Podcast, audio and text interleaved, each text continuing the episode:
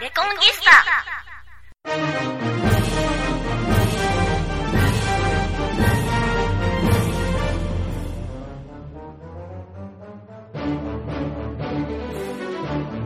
この放送は講談復興協会の提供でお送りしますはい、どうも、えー、皆さん、こんにちは、こんばんは。講談師の七井コムサイです。えー、本日は4年、えー、1月15日月曜日の昼下がりでございます。えー、皆さん、あの、いかがお過ごしだったでしょうか？あのー、前回からちょっと話なんですけども、今日は NHK の大河ドラマ、今年のやつ、えー、光る君2でしたっけ？あの、タイトルもよくわかってないんですが、例、例のあの、吉岡さんが、紫式部をやるやつが始まりまして、昨日第2話かなんかで、えー、まだ2話しか見てないんですけども、これあの、始まる前からかなり期待していて、で、期待以上になんかワクワクする内容なんですよね。で、これあの、皆さんに、まあ、推しなんですけども、平安時代ものの大河ドラマって多分人気なくて視聴率も低いと思うんですけども、あの、かつて、あの、松岡、松、あの、誰かがやっていた松潤じゃないですよ。あの、平の清盛。ね、えー、平の清盛も、あれの息子がやっていたでしょ？なんとか健一が。うん。で、あれも良かったんですよね。あの、加藤浩二が海賊の役をやって、えー、大根し役者でしたけど、あれ、グッサンがやってても大根でしょうけども、いずれにしてもあの、平の清盛良かったたんですよね。ただ、あの、視聴率は低かったし、よくわからないってみんな、よくわからないっていうのはまず大きいのと、おかげでなんかわけのわからない批判が集まる。あの、天皇家のことを王家っていうのがけしからんとかですね。その、日本の女性が片膝をついて、あの、あぐらをかいて座るのが、朝鮮式だって言って、NHK には朝鮮のスパイがいっぱい入り込んでいるんだっていう、ネトウヨの、不勉強ネトウヨの、あさっての攻撃っていうものが飛び交う中でイライラさせられましたよね。で、これも言えば、あの、まあ、このラジオで最近結構言ってるけど、天皇は王様じゃないけれども、天皇の娘さんとか天皇の息子で皇太子にならない、えー3人目、4人目、5人目みたいな、えーせがれや娘たち、そしてその孫とかですよね、皇太子じゃない、もう、あの、次男坊、三男坊の、さらに子供とかになると、こんなもん皇族ですかって言ったら皇族なんですよ。で、今は皇族って言うけれども、当時王族って言っていたし、今でも皇族に劣せられる人っていうのは、結構その、しん、あの、もう親戚の中でもよっぽど近い人だけですよね。で、ちょっと離れると、なんかもう皇族じゃない民間人扱いっていうことに今の天皇家だとな、なると思うんですけれども、あの、昔は、それは民間人扱いにはさすがにならないんで、で、貴族かというと貴族違うんですよね。貴族っていうのは天皇のその側近たちで大昔からいるんだけれども、決して天皇家と同じ血血筋ではない。まあ、他人であるから、これは天皇家ではないんです。王族でも皇族でもないんですが、その天皇の血を引いているけれども重要ではない。まあ、ごまのハエというか、ただの、ただ飯ぐらいというか、給料泥棒というか。で、この人たちは、決して貴族にはならないんだけれども、天皇家の中で、皇族って今言うようなものは昔はなくて、王族になるわけです。で王族の地位って、まあ微妙で、貴族は、物ののべのとか蘇我のから始まって、藤原のって、の、のがつくやつね。でこれはまあ貴族ですよね。で、あと、源の平のは、これはね、あのーなんて言うんですかね、下級貴族の武士の名前だけど、これもともと天皇の子供たちが増えすぎた、天皇の子供たちがもらった名字が源の平のだったわけで、この人たちは、下級貴族であり、元王族っていう、また中途半端でもう極まりないですよね。よくわからない。というような、あことなんですけども。で、まあいろいろあるけれども、そういうネトウヨの間違いが、勘違いでなんか攻撃している。NHK ちゃんと学者さん入れて歴史交渉してるから、全部が立派な歴史交渉じゃないけれども、そこはネトウヨが単なる勇み足。で、その女性が片膝をついて座る。これ朝鮮式だ。もちろん朝鮮の女性は伝統的にそういう座り方をするんで、片膝を立ててそこに右腕をこう、ね、あの、乗せて、それで半分あぐらみたいな、あれ半座とかなんとか言うのか知らないですけどね。で、あれ、日本やってたわけですよね。で、絵巻物とか見れば明らかで、平安時代もそうだし、そのずっと後の戦国時代でも、あの、市場で、こう、あれしている女性とかね、あの、市場で、こう、物を売っている、商人、アキンドって、昔は女性だけだったんですね、日本では特に。で、これはあの、お金が汚れている、えー、ビジネスが汚れているっていうことでずっと意味嫌われてきたので、大体女性が、あの、こう、屋台で物を売ったりしてるのは大体が女性なんです。で、これは宮崎駿のもののけ姫でも、あの、市場に行ったら、米を売ってくれるのも女性だし、あの、大抵、こう、屋台の並んでる人たち、みんなおばさんとか女性ですね。え最初に自己棒と一緒に逃げて、なんか、あの、のぶしに襲われるのも、女性がいっぱい荷物を持っていて、そこをこう、切られたら、あの、荷物がこう、バサーっとこう、ほどけるっていう描写あるけれども、それはアキンドなわけですよね。荷物いっぱい持って、走って、自己棒と一緒に走ってるっていう行商人の一行なわけですよ。それが襲われている。だからそれも女性であったと。で、宮崎駿はもののけ姫を書くにあたって、網野さんだったかな、あの有名な、あの、民族学者の本の、えー、なんか、僕も同じ本を読んだんでわかるんですけど、それを熟読してからもののけ姫を書いたようで、まあ、至るところにそういうそのまんまの描写が出てくるんですけれども、その民族学者の先生は昔の絵巻物とかを熟読ガン見して、昔の日本人女性が商売をやり、昔の日本人女性がお金とか、あの、貴族でもそうですね、あの、財布を握っての全部女性なんです。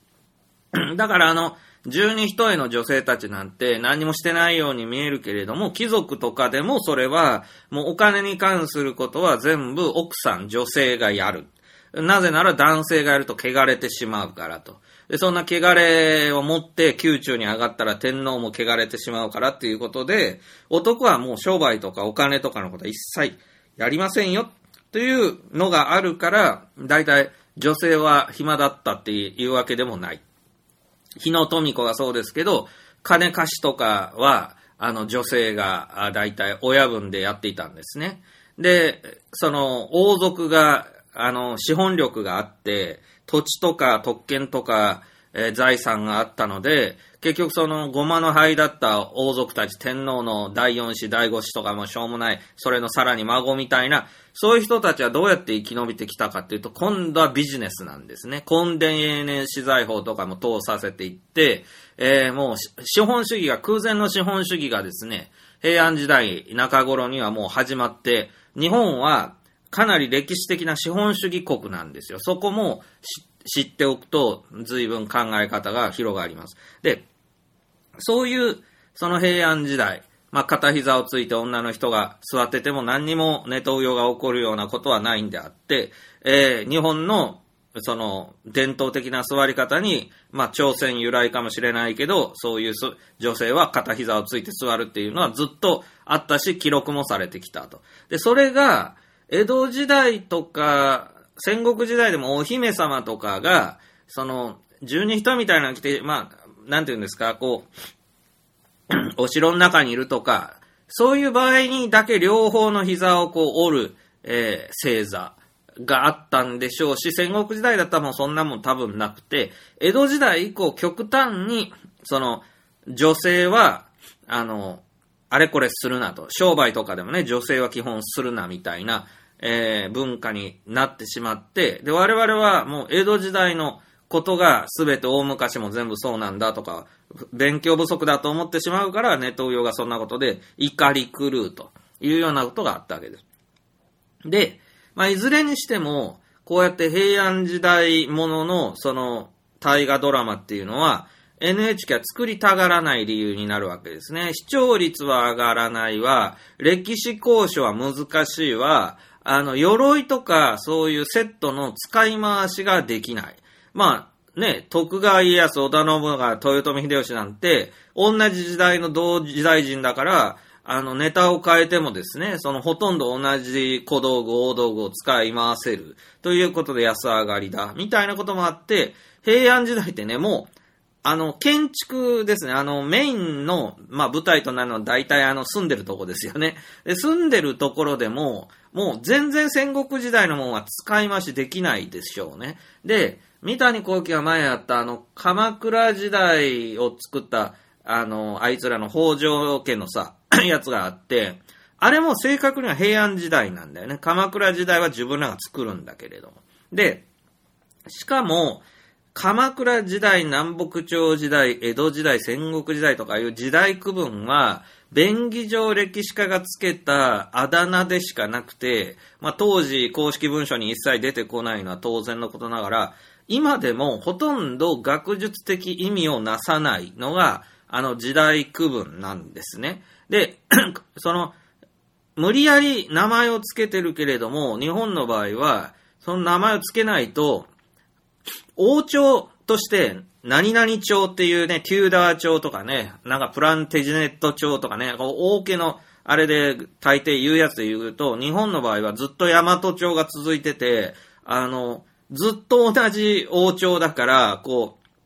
う、なんか、歴史のつかみどころがないっていうか、ずっと一緒かよっていうことになってしまうから、まあ、無理やりいろんな名前をつけて、で、奈良時代、そして天平飛鳥時代、で、古墳時代、弥生時代とかね、言うんだけれども、もう、本当によくわからないことだらけですよ。あの、奈良時代と平安時代の境目は、みたいなんで言うと、一応あるんだけど、そこで何か突然ね、その日本人の何かゴロって変わったのかって言うと何にも変わっ、もうグラデーションで変わってるだけだからっていうのもあれば、もう弥生時代、えっ、ー、と、縄文時代の間なんてインチキだと言われていますし、縄文時代が1万年とか3万年とかあるって言われてる時点でもうめちゃくちゃですわね。で、古墳時代は、まあ、不都合な真実だらけなので、あの、なんて言うんですかね、こう、ブラックボックス化しているし、こ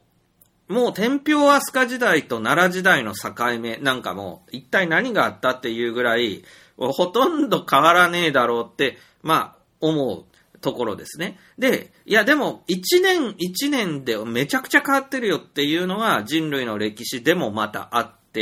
まあ我々2024年ですけど、2023年と2024年だけでも、た、かなり違うと思うんですよ。もう、あのダウンタウンの松本さんが、もうダメアウト松本アウトってなったけど、2年ぐらい前までは、全然セーフだったでしょ？で、そういうようなのが、その、あるから、年一でも世の中ってめっちゃ変わるんで、それで言うと、その、何々時代とかいうのを、これまた意味がない、というようなこともあるんですが、便宜上平安時代と言っておくけど、平安時代ものというのは、その、歴史を、こう、今から私がおしゃべりするようなことを知っていただくと、やっと、面白い時代だっていうことと、見どころですね。だから、ストーリーだけ見るっていうのが、大河ドラマを見る一般庶民の見方なんですけど、貧しい貧しい超貧しいなんですよね。で、行くと、結局徳川家康見てる人とかって、なんかいつ奥さん殺されるとか、いつ信長殺されるとかね、いつ天下取るとか、そんなことしか興味が湧かないんだったら、あんなもん見る必要なくて YouTube でささっとね、なんか歴史ものあれ見ればいい話で、あの、見る場所って、まあ、我々の税金を投入している NHK のことですから、当然ですね、何にどれだけ金をかけたとかね、そういうようなことを全部見ていくべきなんですよ。役者さんが画面の真ん中に映ってても、周りの後ろとかに映っているものを全部見ないといけないよね、というのがあります。しかし、今回役者さんもいいねと思うよ。すごくやっぱりね、似合うよね、平安時代の装束が、あんなに似合うものかなっていうぐらい似合うね。あのこれがね、ジャニーズとかね、藤原紀香とかね、その今のね、なんかもう米倉涼子とかね、ああいうのに着せるとね、めっちゃに全部挑戦、もう全部挑戦王族になりますわね。ジャニーズとか、藤原紀香とか、もう全部、あの、美女、北川景子とかさ、えー、松島奈々子とかさ、もう思いつく限り米倉涼子とかさ、あれ全部挑戦美人ですよね。我々が芸能界にいる美女って、普通に電車とかに乗ってたら目立ってしょうがないっていうぐらい背が高かったり、顔がもうなんか異国情緒の塊だったり するでしょ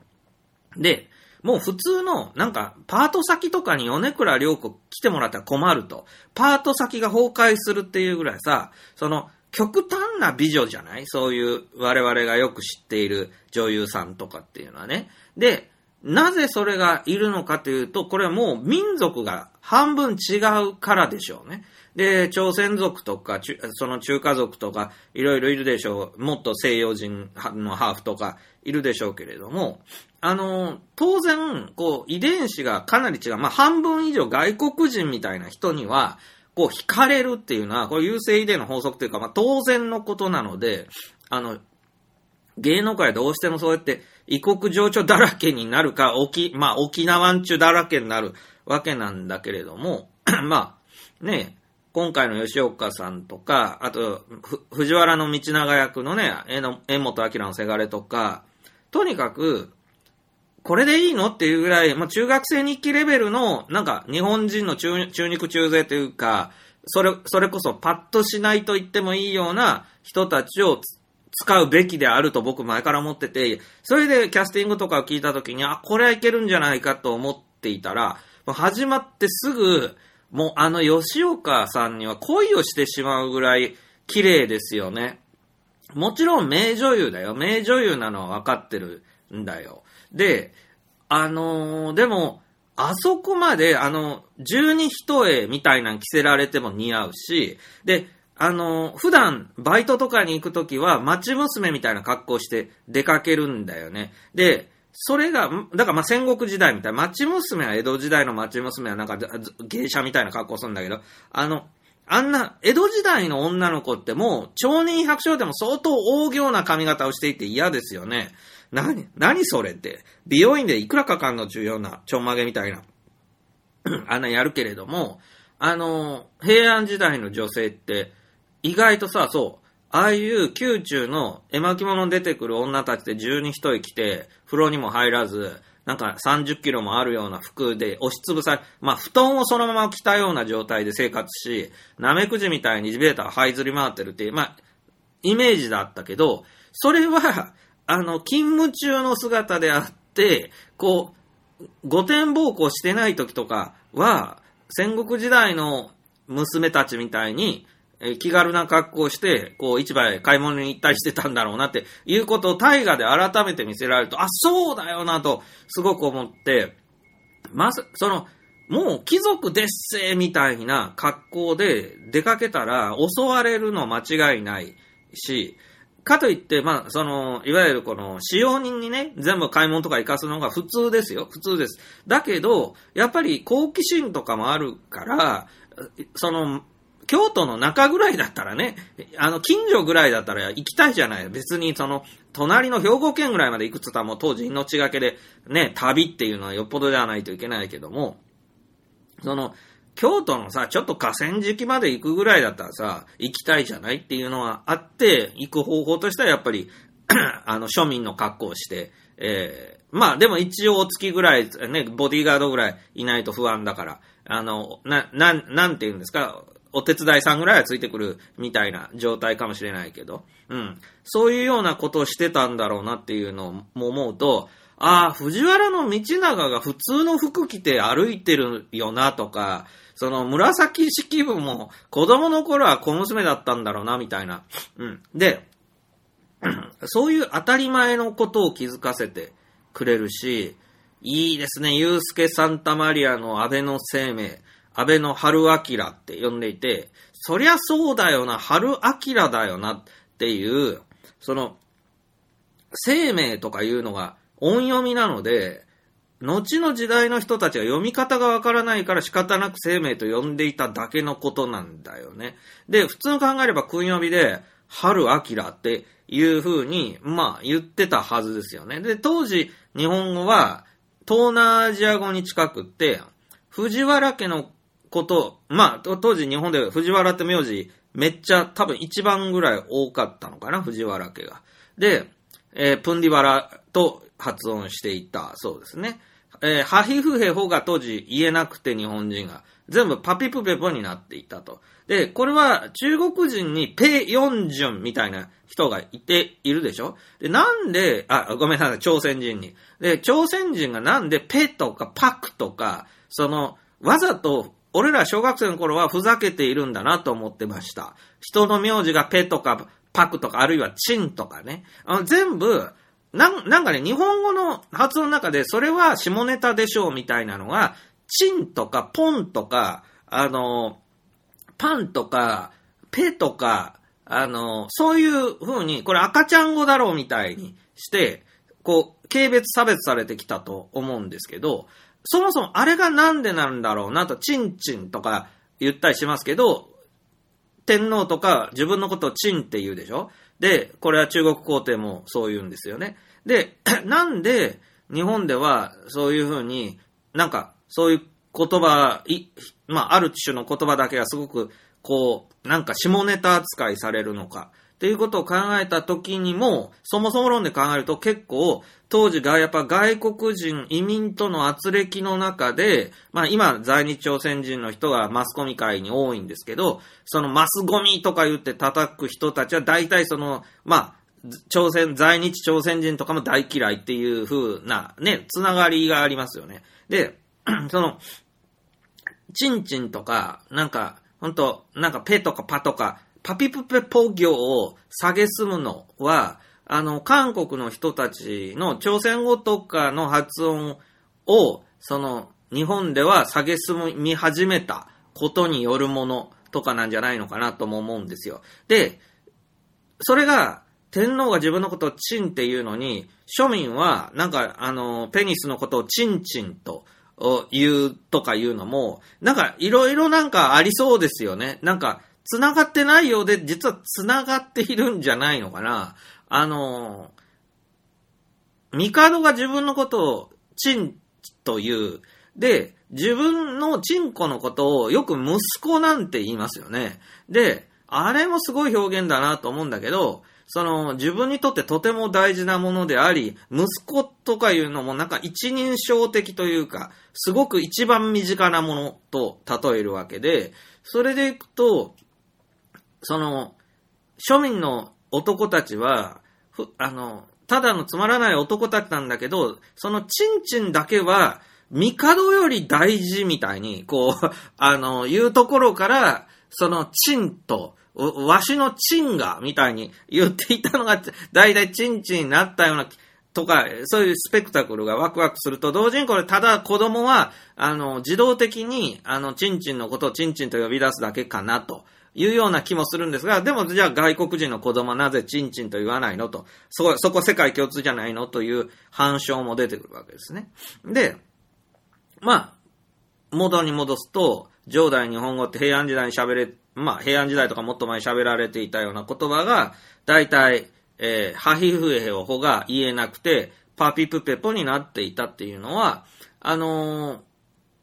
今だとちょっと考えられないけど、昔は日本語そのものの方が、朝鮮語や中国語、あるいは僕は東南アジア語が怪しいなと思うんですよ。あの、この YouTube とかにね、こう、上代日本語を研究した人たちが、その昔の、こう、くだ、なんか、ああいう源氏物語とかを当時の発音で読んだらみたいなのは興味深く見るんですけども、本当に、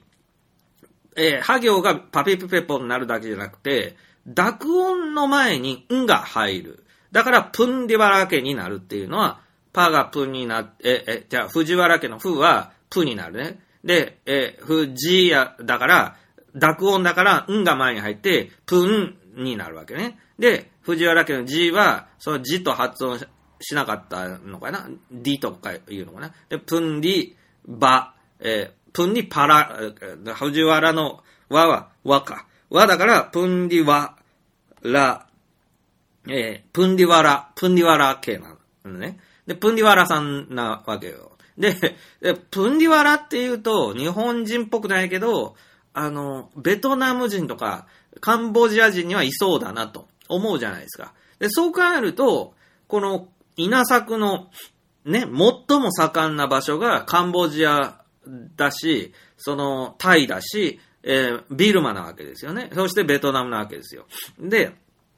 そことの交流が大昔になかったかって絶対あったわけで、あのーだってあの辺、今発展途上国だけど、昔、大昔、その同時代で言ったらあの辺、すごい、あの、一番ぐらい栄えているわけだし、技術的にも、今でもさ、アンコールワットとかさ、こう遺跡とかがさ、すごいものがあるでしょ？で、今の東南アジア人には作れないレベルのものが全部あるけど、あれいつ頃できたのって言ったら大体10世紀ぐらいとか言うじゃないですか。だから、東南アジアも我々が思ってる東南アジアではないんですよね。で、その、あの、天皇家がね、北から来たのか、南から来たのか、あるいは西から来たのかっていうのは興味深いところにはなるんですけども、あの、本当東南アジアからいろいろ来た感じはしますね。あの、かぼちゃのことがカンボジアっていう国名がなまってカンボジア、かぼちゃになったっていうのは面白い発見ですよね。知らないで、死ぬまでに知らないでいるよりは知っていた方がいいことですよね。で、で、あれがいつ頃なのかって言うとよく知らなくて、まあ江戸時代なのかな。あの、大昔にカンボジアのことをカンボジアと言っていたかわかんないんでね。で、あの辺はクメール、クメールとか言うのかな。で、あの、カンボジアっていうね、その呼び名が、いつ頃か知らないけど、でも、結構さ、その、なまったにしても、かぼちゃカンボジアって、かなり、忠実に伝わってるでしょ。で、こう、意外と、その、カンボジアあたりで話される言葉は、日本人にはあんまりハードルが高くないというか、そんなに聞き間違えないのかなっていうような気がしますよね。イギリスのことエゲレスとか、まあなんか英語由来のやつって、まあ明治とかに大量にこう外来語みたいになるけど、結構、なんていうのかな、こう聞き間違い度がひどいみたいなのが、まああると思うんですよね。日本って言ってんのになんかジャパンって聞き取られる、その逆にね。だからあれだってお前耳悪いのかって気するけど、まあそれぐらいこう文化違うとね、発音法とかも全然違うから、そうなっちゃうんだろうみたいなのあるけれども、だからその日本って言ってて、ロシア人はヤッポンって言う、まだマシにとら、と、理解してくれるけど、でもにって言ってんのに、やはねえだろうって思うけど、まあ向こうにはなんか、や、になんていう言葉ないよ、みたいなので、やから始まるみたいな。まあそういうことかもしれない。で、まあそういうので、興味深いところですよね。で、そういう、その、藤原家でも、プンリワラと言っていて、これ、他も全部そうなるんで、その、当時の日本人の言葉は、えー今だと聞き取れないでしょうから、大河ドラマでも、そのまま、まあ、上代日本語ではやってませんけどね。で、まあそう考えると、まあ、綺麗すぎるよ。その、大河ドラマの、えー男性女性の装束とか、その、身なりとか、まあ当然美化されて綺麗すぎて、あの、韓国のね、時代劇ドラマみたいに、あの、当時に、女の人たちも風呂も入っていないしさ、あの、ようやく東南アジアの、あの、稲作文化で国が、国らしくなった程度だから、もう本当まあよくてその、なんていうの、こう、南国のさ、なんかあの、王族の雰囲気、王国の雰囲気なんじゃないの？って、まだね、庶民はこう、シミの一丁みたいなレベルなんじゃないの？って思うから、ちょっと綺麗すぎるかなとは思うけどね。で、でもね、平安時代を知るっていうことは、結構ハードル高いと思うんですよ。それは、あまりにも大河ドラマとかでもやらなければ、平安時代って言って、あれ長いんだよね。400年とかか？で、まあ日本の時代区分の中で一番長いのに、その、平安時代についてあまり教えないっていうのがあるでしょ。で、それは平安でも何でもないからねっていうとこから教えないといけないのに、平安時代は平安だと、平和だった、みたいに教えると。で、平和でも何でもないよっていうのが、まず知るだけで平安時代おって思うとこと、その、この、平安時代が とても大事なんですよね。例えば、平安時代を、あのー、NHK がやりたがらない大きな理由の一つに、天皇が意外としくじりが多いことを表に出す羽目になるということがあると思う。戦国時代が特に好きなのは、みんな庶民が戦国時代好きなのと同時に、天皇が出てこないで済むからですね。あと貴族ですね。で、貴族って言うとほぼ藤原家なんだけど、藤原家とか、あと安倍の生命なんて安倍家の先祖かもしれないけど、あの、違うのかな。まあ、とにかくさ、出してほしくないんだよ。だって日本では天皇家も貴族も現役でいるから、例えばふ今回のね、光る君にって、藤原家が、その、まあ、第2話でいきなり天皇毒殺みたいなことを平気で すっぽんぽんの部屋の中で話するんだけど、その、恐れ多くねえのかよって思うんだけど、恐れ多くねえんだよっていうぐらい天皇がまだそれほどね、あの、あれじゃなかったと。で、その、だからね、やられたくないんだよね。藤原家は、今名前は藤原さんだけじゃなくて、えー、近衛とか霊勢とか、全部藤原家で、で、近衛文丸なんかもね、有名ですけれども、藤原家は今でも虎視眈々と日本の乗っ取りを、あの、狙っているから、あの、なんですかね。まあ、国会議員の中にも実は藤原家っていうのいっぱいいるはずなんですよね。だから、藤原家がとんでもない奴らなんだっていうことがバレてしまう時代を扱ってほしくないことと、あと天皇家にとっても、天皇がかなり舐められ、まあな、戦国時代も舐められていたけど、天皇自身がね、スケベであるとかね、しくじりが多いとかね、あんまり、あの、触れてほしくないっていうのがあって、やらん圧力みたいなのがあるような気もしますね。で、まあ、例えば、かぐや姫の物語、まあ、高畑勲のみならず、原作から、かぐや姫伝説でも最後天皇が出てきちゃって、かぐや姫に求婚を迫って、で、断られて、みたいになる、なるでしょ。で、で、かぐや姫から最後に、不老不死の薬を天皇がもらって、でも天皇ビビってその薬飲まないで富士山まで行って捨てたっていうオチなんだよね。だから富士山のことを富士山というのですっていうオチがつくんだよ。で、それって、後の時代だと、天皇を物語に出すなとかね、天皇が振られるとかね、天皇が、あの、ビビるとかね、あの、天皇が富士山自ら登るとかね、あの、よせよせみたいなのがあるわけですよね。だけど、その、おそらく平安時代ぐらいに作られたかぐや姫物語の中では、天皇陛下普通に出てくると。で、もっと言えば紫式部の源氏物語に、もう天皇が安く出てきて、しかもその天皇の妃とかと、その、光源氏が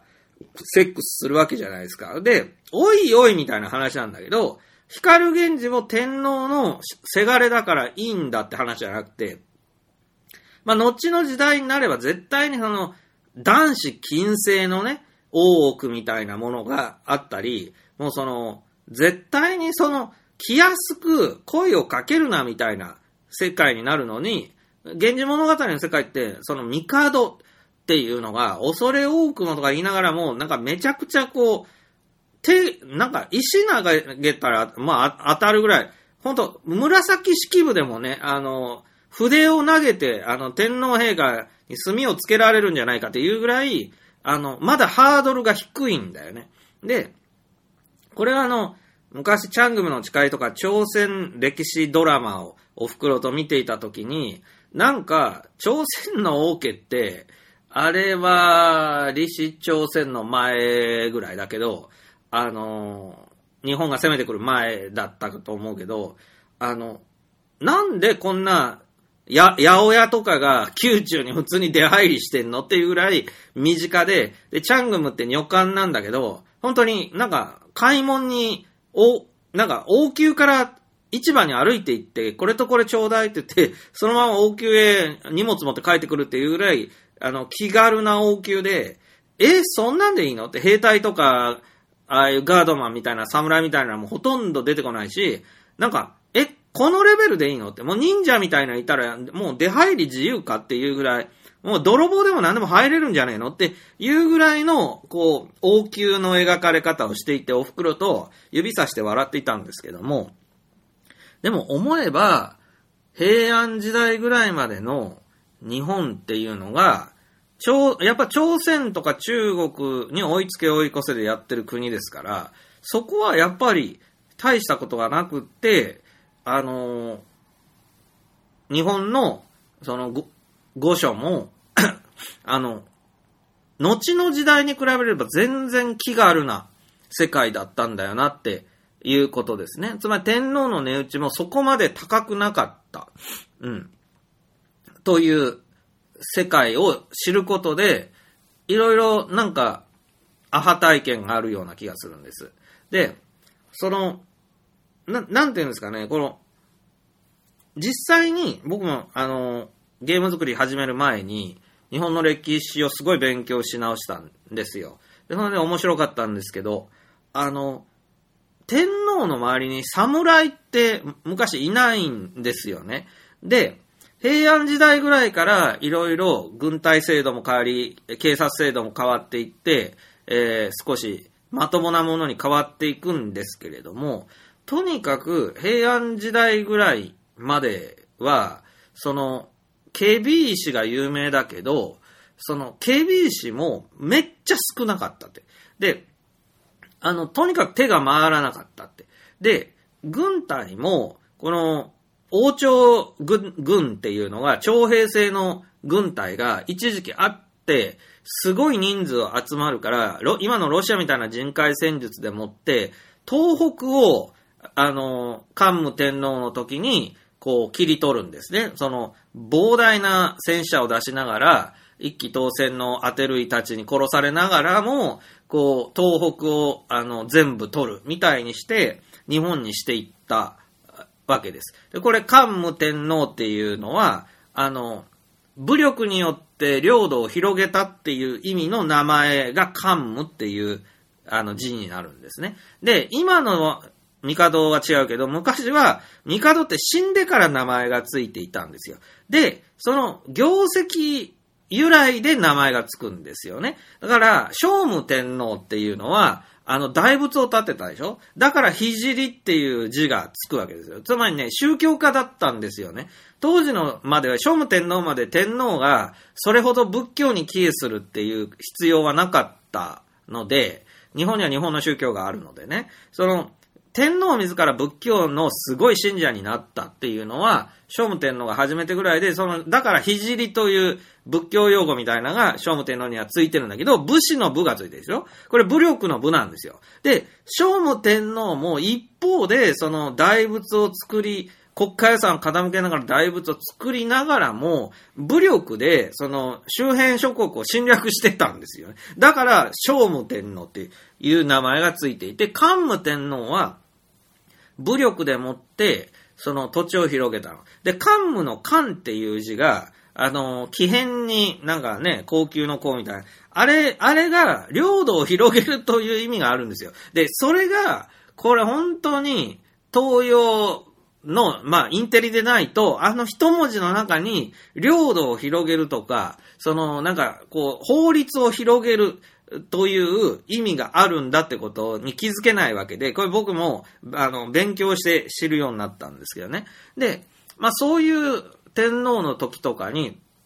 すごい軍隊を持っていたのは確かなんだが、これ数ばっかりすごくて、質が一個も良くなかったのね。で、でも人数ものすごいいるから、こう、国のお百姓さんたちですからね、若いお百姓さんたちなんで、その何十万人という軍隊を維持しとくと国がどんどん衰えたので、結局、あの、外国の脅威もそれほどないんだったらもうちょっと解散でいいかみたいな、お前ら農作業していいから帰ろあの、田舎へ帰れみたいな感じで解散していくんですよ。そうすると、まあ、軍隊制度の崩壊なんですけれども、徴兵制が崩壊していって、もう京都の周りに軍隊がいないんですよね。ええ、当たり前なんですけど、当時としては。そんなもんにただ飯を食わす余裕はないんで、軍隊もいない。じゃあ警察はっていうと、これが、有名な KBEC がおるんですけど、KBEC は、その、ものすごい、えー、武芸のできる貴族が、KBEC の長官などをやっているんですが、この人たちは貴族の中でお仕事がもらえなくて、で、あの、子供の頃からお父さんがね、お前、あの、うち仕事ないからな、もう、芸で身をた、あの、立てるしかないぞ、つって、子供の頃から弓矢を、あの、徹底的に教え込むと。そして、この弓矢の武芸というのは、あの、宴会芸なんですね、この当時は。で、戦があるわけじゃないので、宴会芸として帝とか貴族がですね、あの、宴の席で、こう、やってみろって言って、わ、すごい当たった当たったってやるものだったんですよ。で、しかも当然、あの、庭でやりますから、その、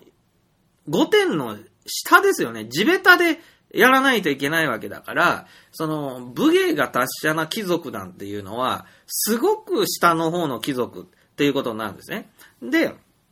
でもさ、それが、たかだか宴会芸が、実はいざ戦争になるとものすごい役に立つでしょ？だけど、この当時も戦争は終わっていて、何と戦っていたかっていうと、盗賊と戦っていたんですよ。で、その盗賊を倒す能力があるのが、そのすごい弓の達者な貴族とかなんですね。で、これあの、昔の日本の話なんかでよく、盗賊とかあの主天童子みたいなすごい山賊とか、あるいはね、魔人とか化け物、ヌエとかさ、あの、なんか巨大なモンスターが、どこどこの山中に行って村人を苦しめておりみたいな。桃太郎もそうだし、なんかあの、本当に地域でも有名な危険な、あの、巨大生物、イノシシとかクマとか。で、そういうものを、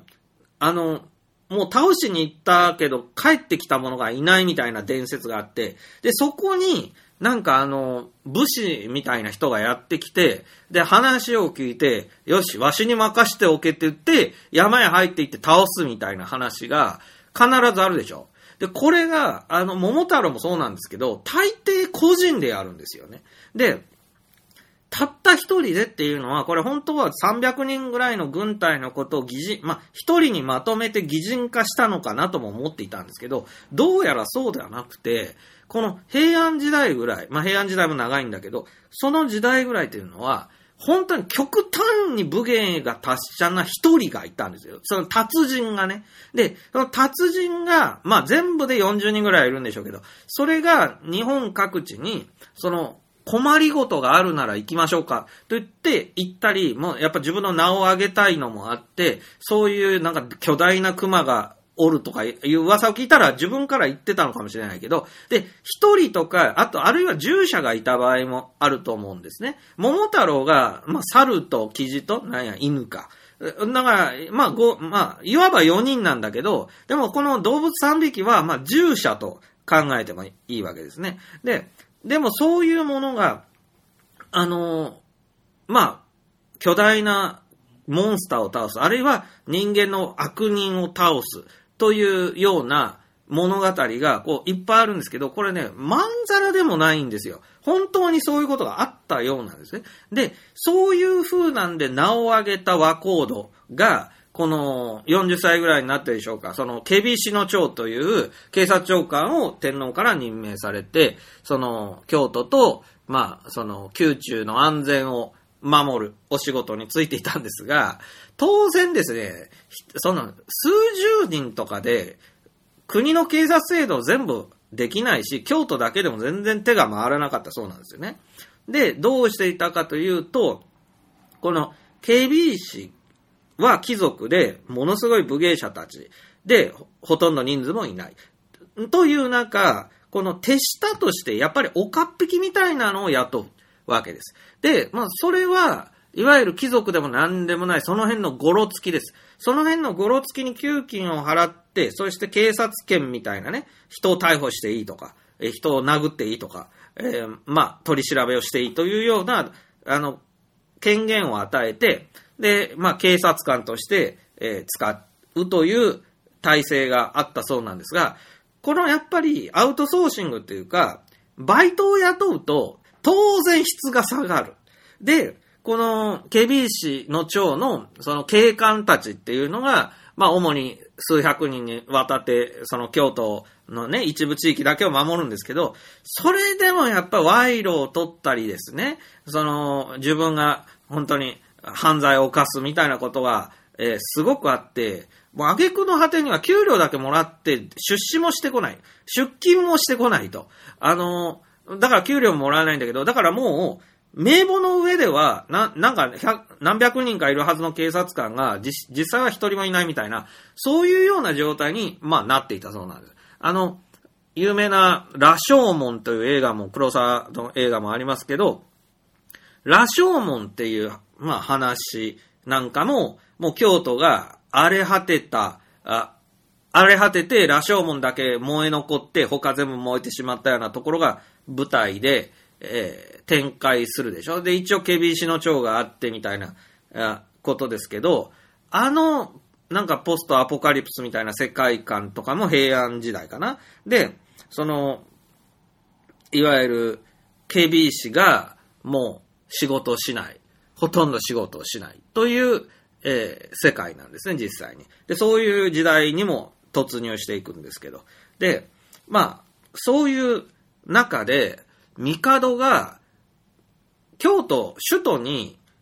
壁もないし、あの、門はあるんだけど、何朱雀門とかね。門しかないんだよね。で、あれ本当は門の周りに土塀を、すごい、それも何十メートルもある塀を巡らせないと、長安式にならない。あれ、長安をモデルに京都を作ってるんで、長安にしようと思ったら途中でお金足りなくなって、門作ったらもう予算オーバーして、あの、本当に大阪万博じゃないんだけど、もうお金足りませんっつって、あれが、塀ができなかったのよ、京都って。だから、門しかないの。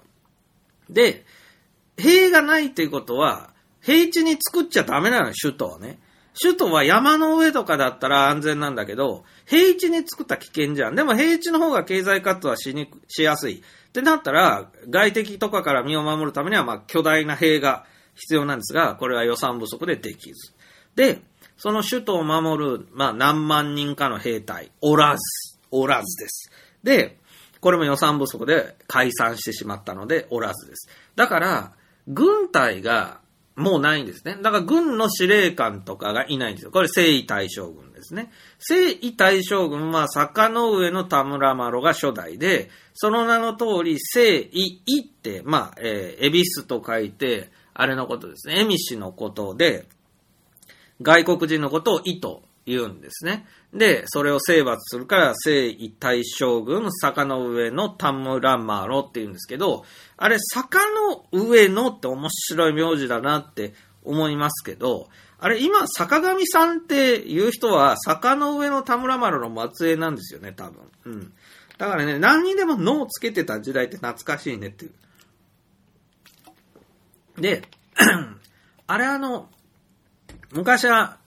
藤原の源の平のって言ってのをつけるので、あの、これは家制度の前の一族制度で、一族丸ごとの、ので呼ぶんですね。だ僕、本名原が明ですけども、原がの明って言えば、原が族っていうのは、もうみんな一家族だということで、僕の親戚やいとこみたいな、そんなにいないんですけど、まあその辺が、全部、あの、同じ同族だよな、みたいなすごい団結心があった時はのがあって、それがなくなってくるとのがなくなって、もうその各家族みたいに各家だけで分裂した。これが戦国時代で、戦国時代は何ね、えー織田の、織田の信長って言わないっていうのは、その、織田家もいっぱいいて、そいつら全部同じ一族だから、織田、織田のって言えばいいのに言わないっていうのはもう、その、名字が一緒で親戚でも、もう、ちょっと離れたら敵かもしれないっていうようなことでもう、のがつかなくなった。それで言うと、坂が、あの、坂の上のさんは、あの、のが2回も出てくるんだよね。坂の上のって。面白いよね。で、後に坂上さんになると思うんだけど、その前に坂上のって言ってた時代が多分あるんじゃないかなと思って、坂上の何々みたいに言ってた時代もあるんだろうなとか、坂上は音読みだから、坂上か。坂上のだと思うんだよね。え、坂上さんだったと思うんだけど、いつしかそれが坂上さんなんだ。で、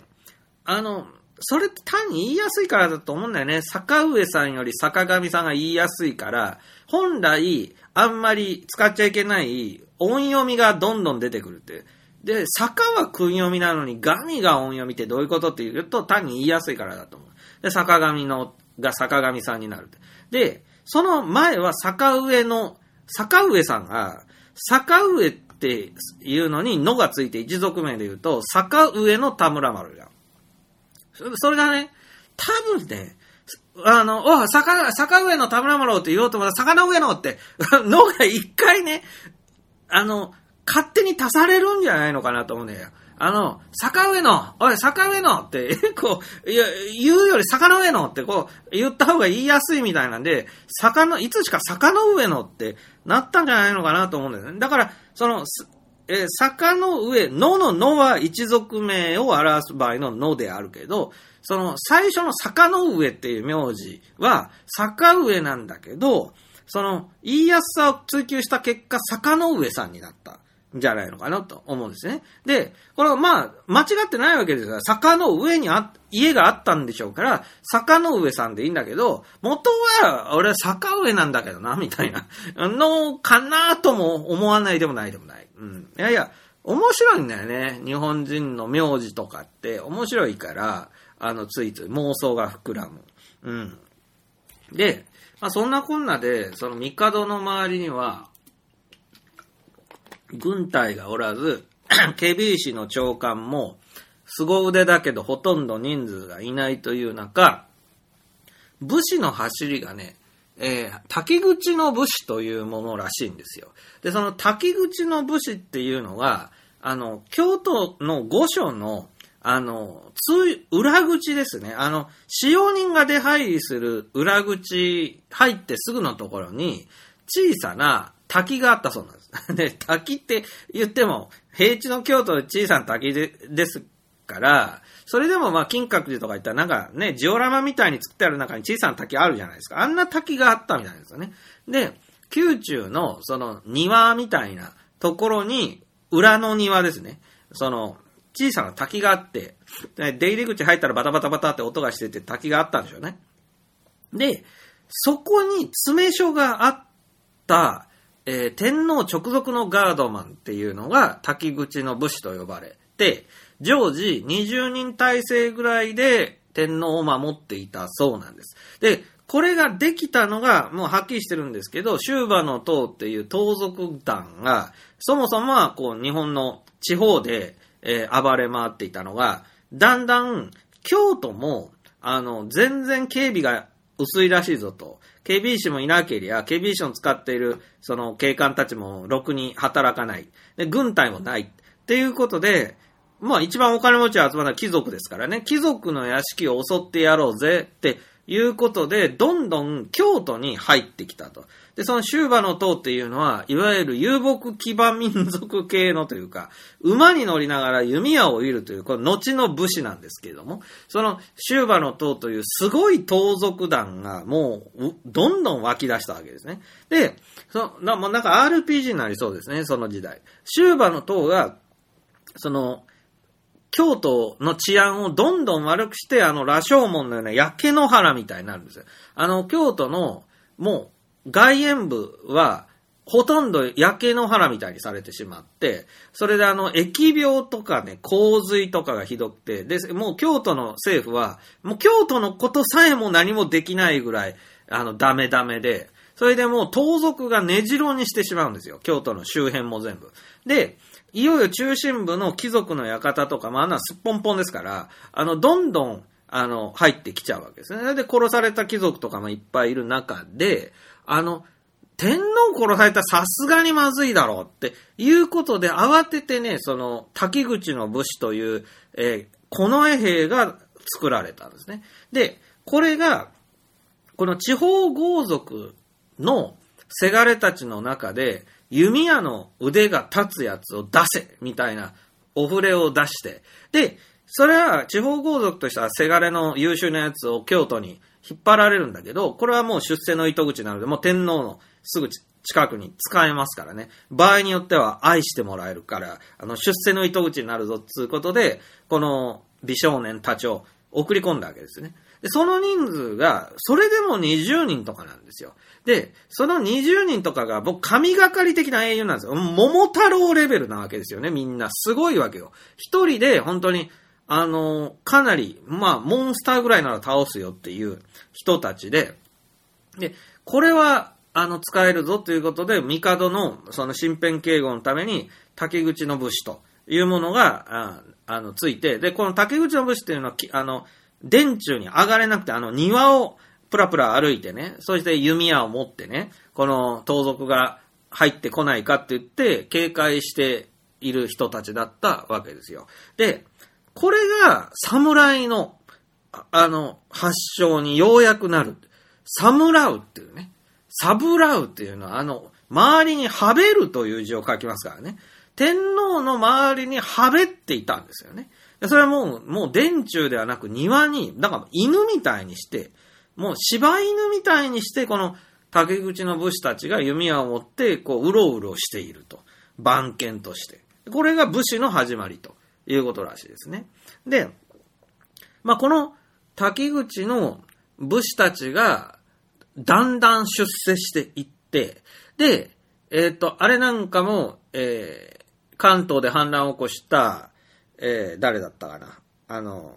平の正門も、若い時、えー、若い時ってもともと若いけど、平の正門も滝口の武士として帝に仕えたところから、やっぱ出世が始まるそうです。で、まあ、後に、あの、自分こそが帝だって言い出しますけどね。で、平の正門だけじゃなくて、やっぱり次々にその辺から日本で反乱が起こり出すんですけれども、多くがその天皇にはべっていた滝口の武士スタート。で、その後になんか教科書に出てくる北面の武士とか出ますね。北面の武士が後に天皇のお父さんの上皇が四天の君として、まあ天皇より権力を振るう時代が来る。で、その上皇が滝口の武士みたいなかっこいい奴ら、俺も欲しいねん、みたいにして作ったのが多分北面の武士で、で、北面の武士はもうちょっと規模が大きいんですよね。その、天皇の竹口の武士に勝てるぐらい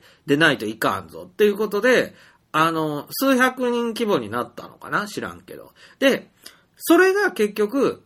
後の源の頼朝と平清盛たちの大戦争になる、まあ、すべての元凶になるわけですね、北面の武士が。で、そのようにして、結局、日本の歴史が、いよいよ転がり落ちていくわけですけど、あの、その前の段階が、藤原道長が天下を取った云々と。で、これがあの、紫式部と安倍の生命を利用していたこれ、安倍の生命って、あの、安倍の春明と呼んでいたと思うけど、晴れるに明るいという名前は嘘じゃないんですよね。真田幸村みたいな芸名ではなくて、あの、安倍の生命は本当にそういう名前だと思うんですけど、あの、本当に名前がちだよね。晴れて明るいなんてさ、素晴らしい名前で、それは後々安倍の生命のすごくポジティブなイメージ作りに貢献したわけだけど、実際は、この大河ドラマで描かれているユースケ・サンタマリアも、暗殺者の、アサシンのように描かれています。そして、この吉岡さん扮する紫式部が、これが本当に宣伝省大臣なんですよね。あの、藤原道長が使った、本当に女性大臣みたいなもので、で、すごいですよ、やったことは。だけど、その紫式部と藤原道長が本当に親戚筋で、藤原道長が宮中で権力を握っていくために、その、紫式部をうまく、その、なん噂を広めるとか、宣伝工作とかね、あの、いろんなことに、紫式部のいわゆる文才を使ったっていうのは結構本当なんですけど、あの、御堂関白期って古、あの、藤原道長が日本でも一番値打ちがあるというような日記を残していて、膨大な量の日記を残していて、これの研究が進んだことも大きいんですけどね。で、当時、その道長のライバルとかも貴族ももう日記まで日記を残しまくっていて、で、それが日本に何千年の時を経て残っていて、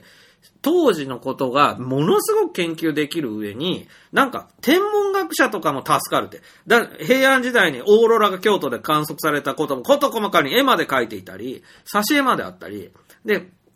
何月何日晴れって、こうあの、日記帳にね、必ず天気を書くの日本人の癖らしいんですけど、これを道長あたりから始めたわけですよ。で、この何月何日はめ晴れとか、何月何日雨で、雨が4日も続くと、みたいなことで、当時異常気象があったことが日記からもわかるっていうね。でも、すごいんだよね。だから、当時の人たちの貴族とかのやったことってすごいなと思うんだけど。で、その道長と、権力者道長と、まあ文学者紫式部が、恋仲になっていくっていうその冒頭の始まり方を今回の大河していて、膝を打つというか、ああ、その手があったかじゃないけど、なんで今まで気づかなかったかなっていうぐらい、いや、それいいよってすごく思う。で、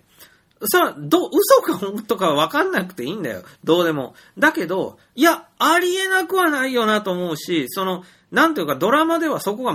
全く違和感がない。その、吉岡さんという、その、いわゆる米倉良子的美女じゃない、背高い系美女じゃないんだけど、ものすごく綺麗に見えるのが、その吉岡さんの、も、称えるインテリ的な雰囲気というかね。で、あの、少しやっぱ教養があるのかなという雰囲気と、その紫式部が子供の頃からものすごくその、えー教養があって、そこに少年、藤原道長もなんか惹かれると。なんだこの子、すごいな俺より上手に自覚じゃん、みたいなことが初恋のあれになるみたいな。で、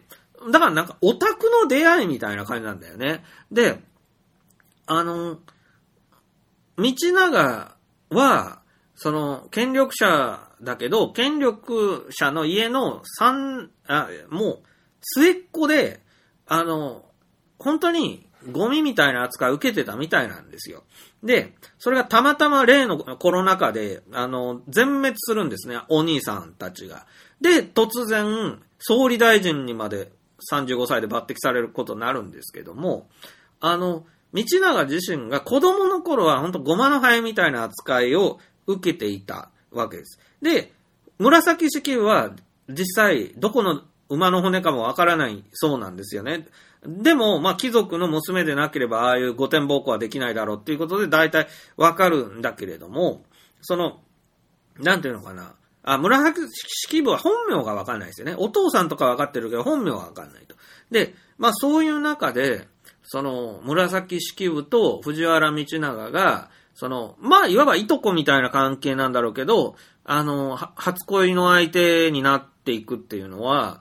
すごくいいし、で、そう、み、藤原の道長がね、その、御堂関白記っていうすごい量の、まあ、あの、日記を残しているんですけど、皆さんも一度見てほしいんですけど、まあ、ね、テレビとかで出てくる機会増えてますからね、藤原の道長のね、書いた日記の直筆のやつを、残ってるのもすごいけど、見ると、本当に好きになりますよ。っていうかね、道長もそうだしね、信長秀吉、家康もそうだけどね、歴史上の名のある人物の手紙とかって見ると、全然字綺麗じゃないんですよ。で、それもそのはずで、で、字綺麗なのはお坊さんが綺麗なんですね。それと役人が綺麗なんです。で、お坊さんと役人ってクソ真面目だから字綺麗なんであって、その政治家で字綺麗なの残してる人ほとんどいないです。で、貴族の中でもすごくやっぱり真面目な人は字綺麗なんですよ。で、これやっぱね、本当に素晴らしいことで、今だともうね、スマホとかでもう直筆の字なんか残らないけれども、筆でしょ？で、ボールペンよりもやっぱ筆で、あの、筆って僕も習字やってたし、今も好きなんだけど、あの、手を空中に浮かせながら、ああいうあの、墨をつけたふさふさで字を書いていくんで、もう体の、あの、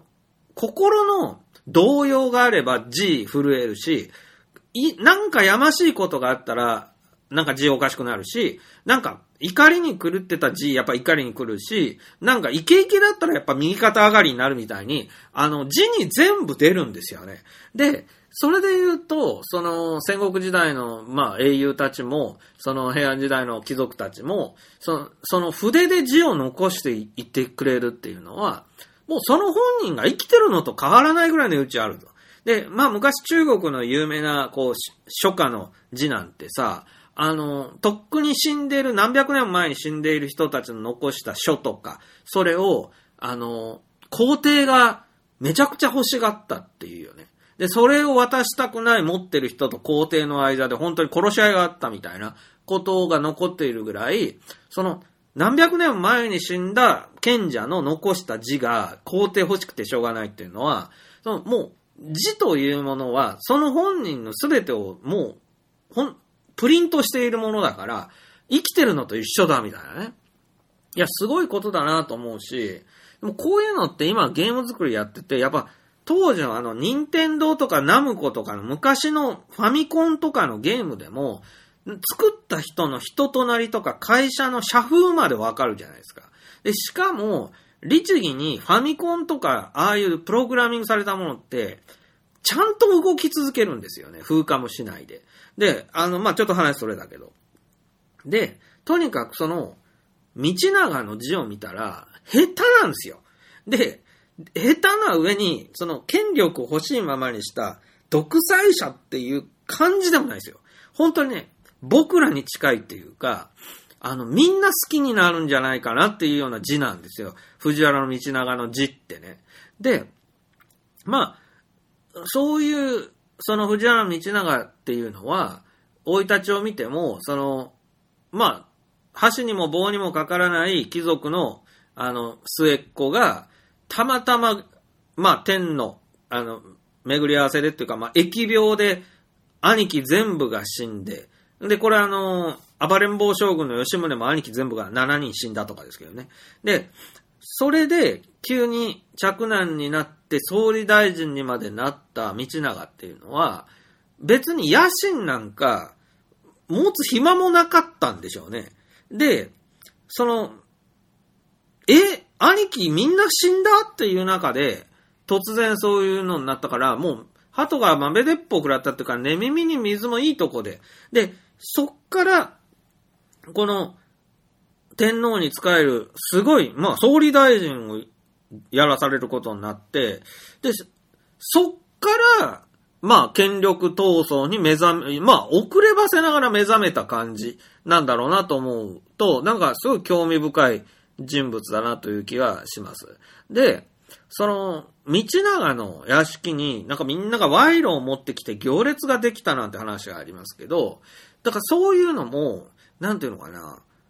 突然権力者になってしまったから、その、みんながな、なんかお土産を持ってどんどん家に来るんだけど、断り方も知らないっていうかね。なんか、あの、祝ってくれてるんだから、あの、なんか、あの、ウェルカムですよみたいな感じになっちゃったんじゃないのかなと思うし、やっぱ突然偉くなるとどんな人でも、その、上手には振る舞えないですよ。僕なんかでも心当たりあるけどね。あの、やっぱちょっと売れた時とかに天狗になってしまうみたいなのって自分でもやっぱり反省があるけど、あの、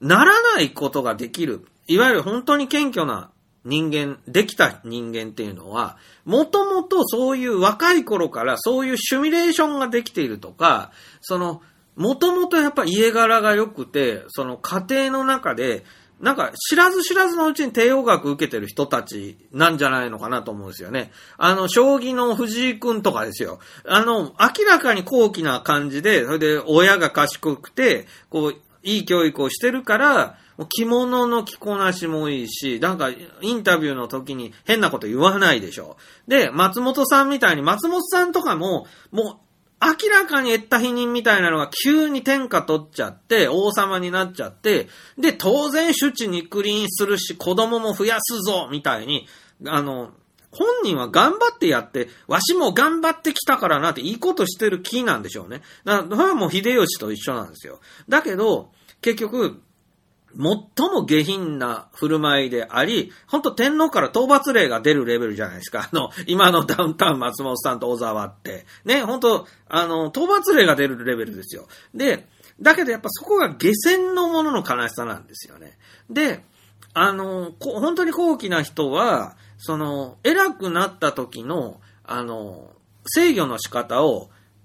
なんか知ってるんで、そういうことにはならない。ということでしょうね。道長の場合はもうエリートの家なんだけど、その、やっぱ心構えはそんなできてなかったんじゃないのかなと。だって、勉強とかだって、その、親ね、藤原の一家だってね、その資源を無限じゃないんで、息子たちいっぱいいる中、末っ子にそんなにね、いい家庭教師とかつけないですよ。で、そんなに勉強させないで、もう読み書きもちゃんとできなくても別に怒りもしないみたいな末っ子だしみたいなね、ことだと思いますよ。だって、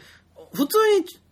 お息子たちが病気で死ななければ、伝染病が流行らなければ、あの、その末っ子に変に教養とかね、教育与えてやっても仕事もなければ、その、下手に貴族だから、潰しも効かないって中で、本当に、どういう人生を与えてやっていいかわかんないっていうぐらい、やっぱ困ることだったと思うんで、それで最後は盗賊とかになってしまうんですね、そういう人たちって。だから、もう、そういう子供が何人もいる末っ子とかだったら、もう庶民として後に生きれるように、あえてあんまり教育を与えない方がいいかもしれないみたいな、そういうのあったと思うんですよね。その中道長がね、そうやって、あの、末っ子だからしてっていう、あれの感じと、その紫式部と、なんか、ほんと付き合っちゃうのかなって感じがすごくいいなって、なんか思います。それで、やっぱ道長も、その、まあ、権力に溺れていくのかもしれないけど、ただ、その、武士たちがやるいつものあんた、あの、何、アウトレイジ的な殺し殺されにはならないのがちょっと興味深いですよね。あの、藤原道長は貴族なので、殺し合いは、あの、毒か呪いでやるんですよ。で、あと赤ちゃん生まれないようにするみたいなことをやるんですよ。だから、必ずしもね、平和主義じゃないんですよ。だけれども、汚れが嫌だって言って、あの、刀とかで殺さないんで、そうなると、あの、また、陰険ですよね。でも、京都人の池津戦争みたいなものが見れるのかなと思うと、ちょっとワクワクするのと、その紫式部がガチで源氏物語に書いてるように、その帝の、その奥さん何人もいる奥さんのどれが寵愛されるのかを、なんか周りがいろいろおせっかい焼いてこう、なんかいざなっていくとか、そんなこと書いちゃうって、そんなこと週刊誌に書いていいと思ってんのっていうレベルですよね、紫式部がやったことって。で、なぜできたかっていうのは藤原道長が意図的にこうやらせていたから当然擁護するし、あの、これぐらいはいいんだよっていうことですね。で、その結果どうなったかっていうと、やっぱ帝が舐められたんだと思うんですよ。で、その、でも紫式部のあの源氏物語っていうのは、後の世までずっと、その、高貴な家柄の女の子たちの教育読本として、ずっと愛されてきた死ね打ちがあって、その、教養のあるあの女の子って戦国時代もいるんですけど、大抵は源氏物語スタートな感じですね。で、女の子たちのその恋愛観とか、そういうなんか価値観みたいなのも、もう紫式部が長くにわたってこう伝えたものだろうし、戦国の世とかで武士の娘とかじゃ世界が違うんだけど、そのとっくに滅んでしまった平安の王朝文化の時代っていうのの存在がね、伝わるってことは大きいですよね。その平和な時代があったんだっていうことも知らずに育つと、あの、天下を平定して平和な時代を取り戻そうって気が起こりませんよね。だけど、徳川家康とかも、その、生まれた時から戦国時代なのに、その、どっかまで戻したわけですよね、平和な時代に。で、知らないはずなのに、平和な時代を取り戻せたっていうのは、多分、源氏物語とかの中に描かれた平和な時代を読んで知って、あ、これぐらい平和な時代がこの国にもあったんだ。ということを知って、じゃあそこに戻さなきゃってなったような気がします。うん。なので、偉大な功績ということになりますよね。うん。で、かつその、天皇が身近に描かれていて、つまり天皇のことを口に出すのもはばかられるとか、うん、その、今の世の中でもそうなんですけど、もう天皇陛下のプライバシーとか、そういうようなことは一切もう触れてはならない、みたいなこと、タブータブーっていうような、そのね、何にでも蓋をするようなね、文化がないですよね。その紫式部とかの時代まで。で、なぜそれがおかしくなったんだろうって考えると、その、やっぱり時代を経るに従って、あの、どんどん天皇は力を失っていくのに、天皇のことに触れてはならないという、なんか神格化が進んでいったような気がします。で、これはね、どの辺がいいバランスなんだろうっていうことも考えたいところで、あの、なんか、まあ、値打ちをこくっていうことも大事だと思うんだけど、あの、なんていうのかな、完全にブラックボックスにしていいものでもないだろうっていうのがありますよね。で、その、今でもそうなんだけど、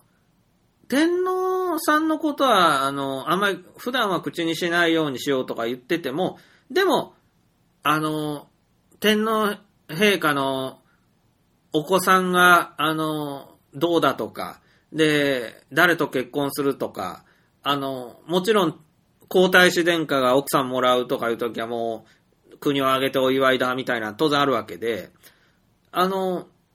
人、まあやはり人間なので、誰と結婚するとか、ね、誰と喧嘩してるとか、あの、誰と誰が仲が悪いとかいうのは、あの、例えば秋篠宮家と天皇家兄弟だけど、本当は仲悪いんじゃないのとか、本当は、あの人はあの人の子供よとか、そういう噂話ありますよね。で、そんな、現代人でも、あの、口差がない人たちは好きですよね。あの、どう見ても、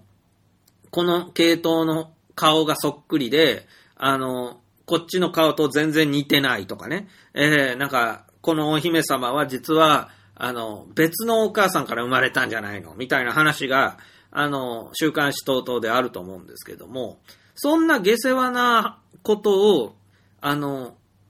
気にする、まあ、いわゆる小市民たちって、これもね、1000年、2000年変わらないことだと思うんですよね。だから、昔の平安時代とか戦国時代の庶民に、政治も関係なきゃ天皇なんかもいるかもわかんないっていうぐらいの、その、世界観を僕も信じてきたんだけど、いや、そんなことないなと。多分、平安時代でも奈良時代でも、あの、別に自分の生活関係ないんだけど、庶民としては。でも、例の帝の奥さんやばいらしいよとかさ、なんか、あの、皇太子やばいらしいよみたいな話は多分絶対してるんだよね、奈良時代でも。で、やっぱね、全く関係ない赤の他人のね、家族のプライベートの話でもね、天皇のい、まあ、王族一家ぐらいだったらね、気にかけられるんだよ、庶民って。うん、だから、そんな噂話はね、多分してたんだろうなと思うわけ。だから、そう考えると、紫式部が書いたその源氏物語、当時、書物っていうのが途方もない1億円ぐらいするのかな、本一冊が。で、印刷技術がないから、写本なんで、みんなその、教養人がね、お姫様たちが写本をやるんで、めちゃくちゃ高いんですよね、この本一冊が。だから、庶民が、その、本を読むなんてことは、まあ、夢のまた夢だし、ま、まず字が読み書きができないわけなんだけど、それでもですね、あの、村一番の、まあ、庄屋さんというか、まあ、ね、金持ち農家やっぱ昔でもいる。金持ち農家のお嬢さんぐらいだったらね、やっぱあるんだよ。だ宮沢賢治ぐらいの金も、あそこ質屋だよね。金貸しだよね。だから酒屋とか金貸しとか、まあだんだん、だんだんできてくる時代に、そこの、あれ、だから、新右衛門さんの、あの、一休さんで言うと、桔梗屋の娘、あれ、明らかに江戸時代だけど、桔梗屋の娘とかやっぱり、お姫様前とした生活してるじゃないですか。で、そういう人たちぐらいまでは行き渡るわけですよ。で、そっから、やっぱり、その、なんていうのかな、時の帝は、どうだ、どんなお方かねみたいな、あの、まあ、クソどうでもいい話を、なんか、いろり端では始めるきっかけになるんだろうなと思うわけ。で、現に日本っていうのは、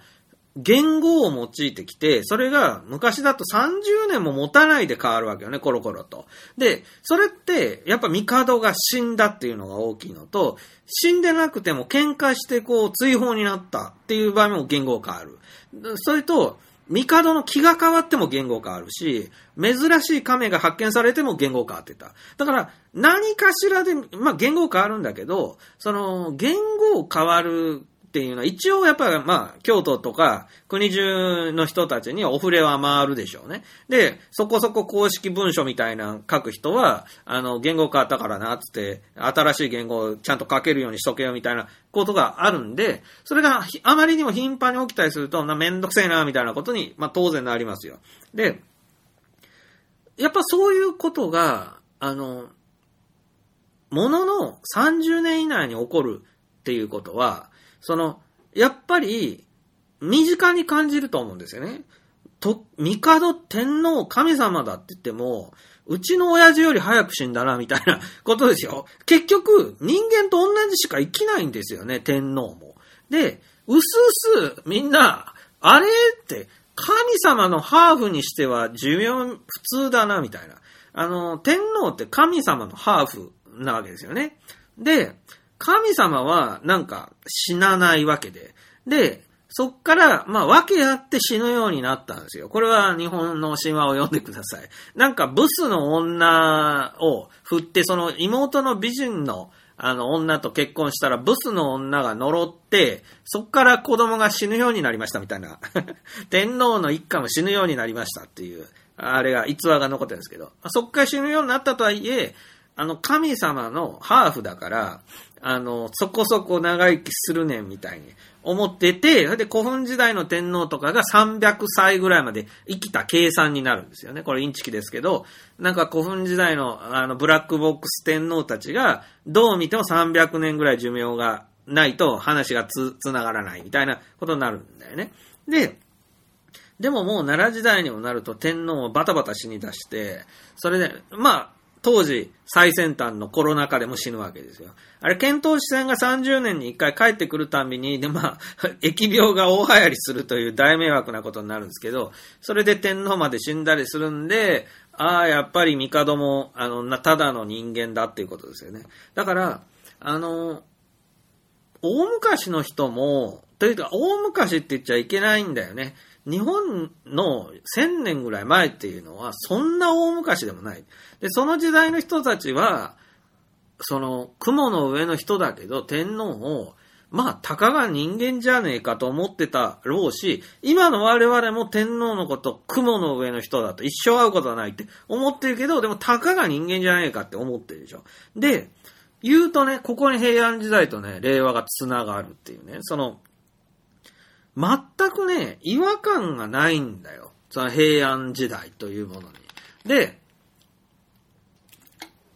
なんか服装とかがさ、現代の役者さんが着てるんだけど、全然違和感がないんだよ。似合うんだよ。で、貴族の装束なんて、相当無理のあるあの、装束で、庶民は着てないし、その、全部輸入品ですよね。あの、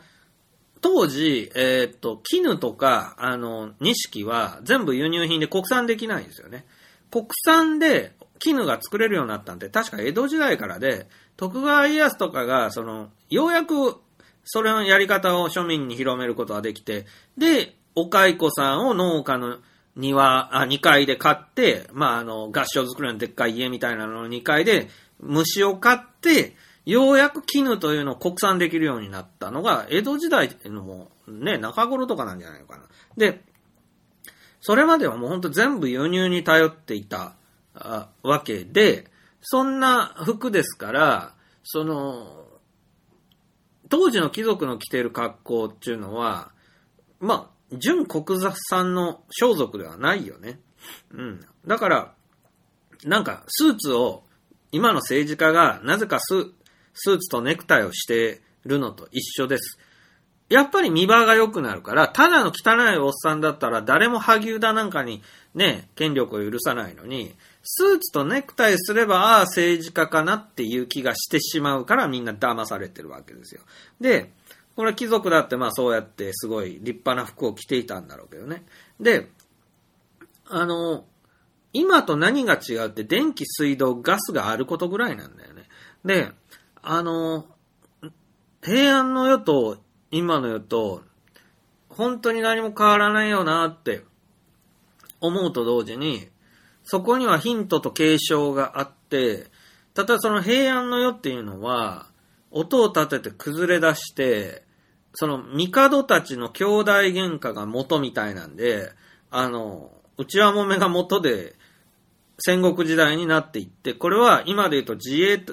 まあ、今の萩生田とかの自民党が藤原家なんだよね。で、まあ、安倍さんの安倍家も、あれは藤原家になる、藤原家なんだそうですよ。で、その安倍派っていうのが、藤原家でブイブイ言わしてたのが、まあ、まあ、あまりにもひどい政治をやってきたわけで、で、これが良くなるかと思ったケビーシの町の検察庁が、まあ、ろくに仕事できないんで、まあ、不起訴にするって言ってますよね。で、まあ、不起訴にしてもいいんだけど、あのー腐った政治が良くならないまんまだと、まあ、国民はイライラしますよね。で、僕らイライラするんだけど、反乱を起こすっていうことは日本人には、まあ、ろくにできない中、その悪い政治がでもやっぱ続いていいわけもなくて、国はどんどん衰退していくから、結局自分たちで自分たちの首を絞めるっていうか、貴族階級は自分たちの都合のいい法律ばっか作って自分たちだけぬくぬく暮らそうと思ったら足元から世界が崩れていって、結局、自衛隊が反乱を起こすと思うんですよ。その自衛隊が、その、反乱を起こすときに、天皇に弓引くわけじゃないんですよね。自民党に弓引くんですよ。で、お前らけしからんということで、立ち上がってきて、で、その、天皇、帝を、あの、おまも、まあ、立て祭りつつ、国民のために我々は立たねばならんのであるっていうのが、自衛隊が立つ時なんですね。で、この平安時代の平清盛とか、鎌倉が出てくるのと一緒です。で、その自衛隊の中で陸自と海自で大喧嘩が始まってっていうのがもう源平合戦ということになりますよね。で、結局陸自が勝つのか、まあ空自が勝つのか知らんけれども。で、でも結局それは、なんていうのかな。まあ自衛隊国家がやってくるっていうことになるわけですね。これがね、存外長く続くかもしれない。あの、江戸時代がそうでしたからね。で、あの、あるいは、警官あの、警察は、あの、なんていうのかな、こう、つつ、日本のつつ裏裏にいますから、その、警察が、警、あの、立ち上がる場合は警察国家になるんですけれども、ただ警察っていうのはやはり所詮警備士なんで、で、ケビー市のトップがケビー市の長で、で、これが検察庁でしょ？検察庁が結局、宮遣いなんで、貴族なんで、あのー、貴族の端くれなんで、貴族に逆らえないんで、貴族を逮捕できないんですよね、ケビー市は。だから、ケビー市は、国民からも愛されなくなって、まあ、滅んでいったわけですよね。ケビー市の長って本当その後どうなったのかわかんないぐらい。で、結局、ケビー市ではない別の治安組織というと軍で、で、軍っていうのは平安時代なかったんですよ。もう崩壊してしまって。じゃあ何でできたのって言ったら、地方防衛隊によってできたわけで、これで言うとまあ、自衛隊は十分脈がありそうですね。で、まあ、そういう時代がいい時代だったかというと、決して良くはないんだろうけど、政治腐敗を、その、なんていうのかな、打ち払ったという意味では、まあ、成果があって、その、唯一の方法はそれだったっていうことですね。国民が革命を起こしたことなんかただの一遍もないんだから、というようなことです。で、その、国民はずっと、その、人任せなわけです。政治っていうのは、まあ、王朝時代は、あの、天皇と貴族任せでやって、で、苦しめられてきたんだけど、それが頂点に達した時、別の主体、武士が、それらに取って代わって、俺たちが今日から仕切るから、っていうこと。で、武士も最初は権力を握って、あの、農民たちに、税金をや和らげるように、まあや、よくしてくれたと思いますね。そうでないと指示を受けれないですからね。で、えーだんだん今度は独占企業になっていくと、もう、あの、重税重税になって、もう許しがたいってなった時にまた明治維新が起きてくるんだと思うんですけど、あの、まあ、限界に達した時日本もさすがに変わるんですけど、その時、庶民が立ち上がる国ではないわけですね。で、立ち上がりゃいいのかというと僕はそうでもないと思っていて、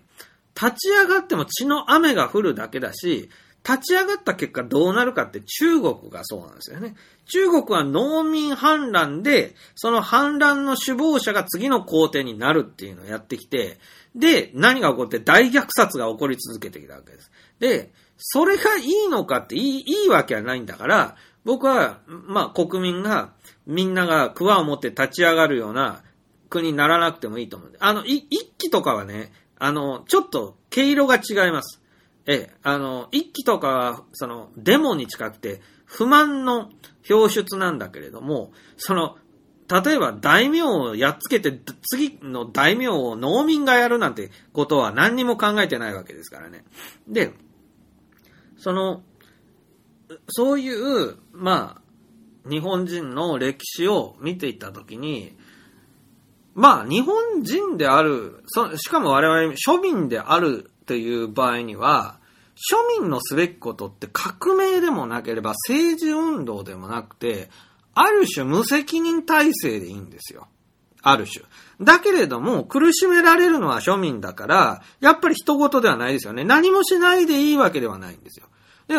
じゃあ何をするかというとね、悪い噂を広める。それからね、悪口を言う。それからね、呪う、なんですよね。でね、これはね、皆さんね、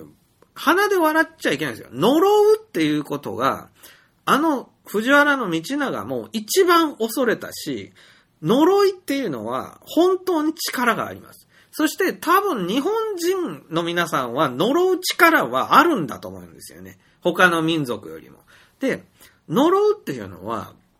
なんていうのかな。直接殴るとか、直接やっつけることができない人間の最終手段じゃないですか。ね。だけどね、僕、効き目あると思うんですよ。例えば、僕は誰かをすごくいじめているとしましょう。たら、そのいじめられた相手が僕に殴りかかってくるとか殺しに来るっていうのは、まあ怖いけど、それって戦ってやっつければいいわけですよね。だけど僕がいじめてる誰かさんが、もう何にも言ってこないと。もう、あの、全然逆らってこないと。だけど、すごく心の中で俺のことを嫌い、俺のことを呪っている。それはもう、なんとなくわかるんですよ。で、それ、まあ、目を見ればわかるし、なんか態度を見ればわかるし、そいつと会わなくてもなんとなくわかる。っていうのは自分の中にも、あれがあるからね。あの、罪悪感がどっかにあるからね。で、そうすると、結局、これは、例えば僕が、そのいじめてる本人だとしたら、じわじわと体が悪くなっていって、死ぬでしょうね、早く。で、あい、あの人は絶対俺のこと恨んでるわ、みたいな心当たりがあるだけでも、あの、人間は体を悪くして死ぬでしょう。特に日本人は。で、それが、本人が、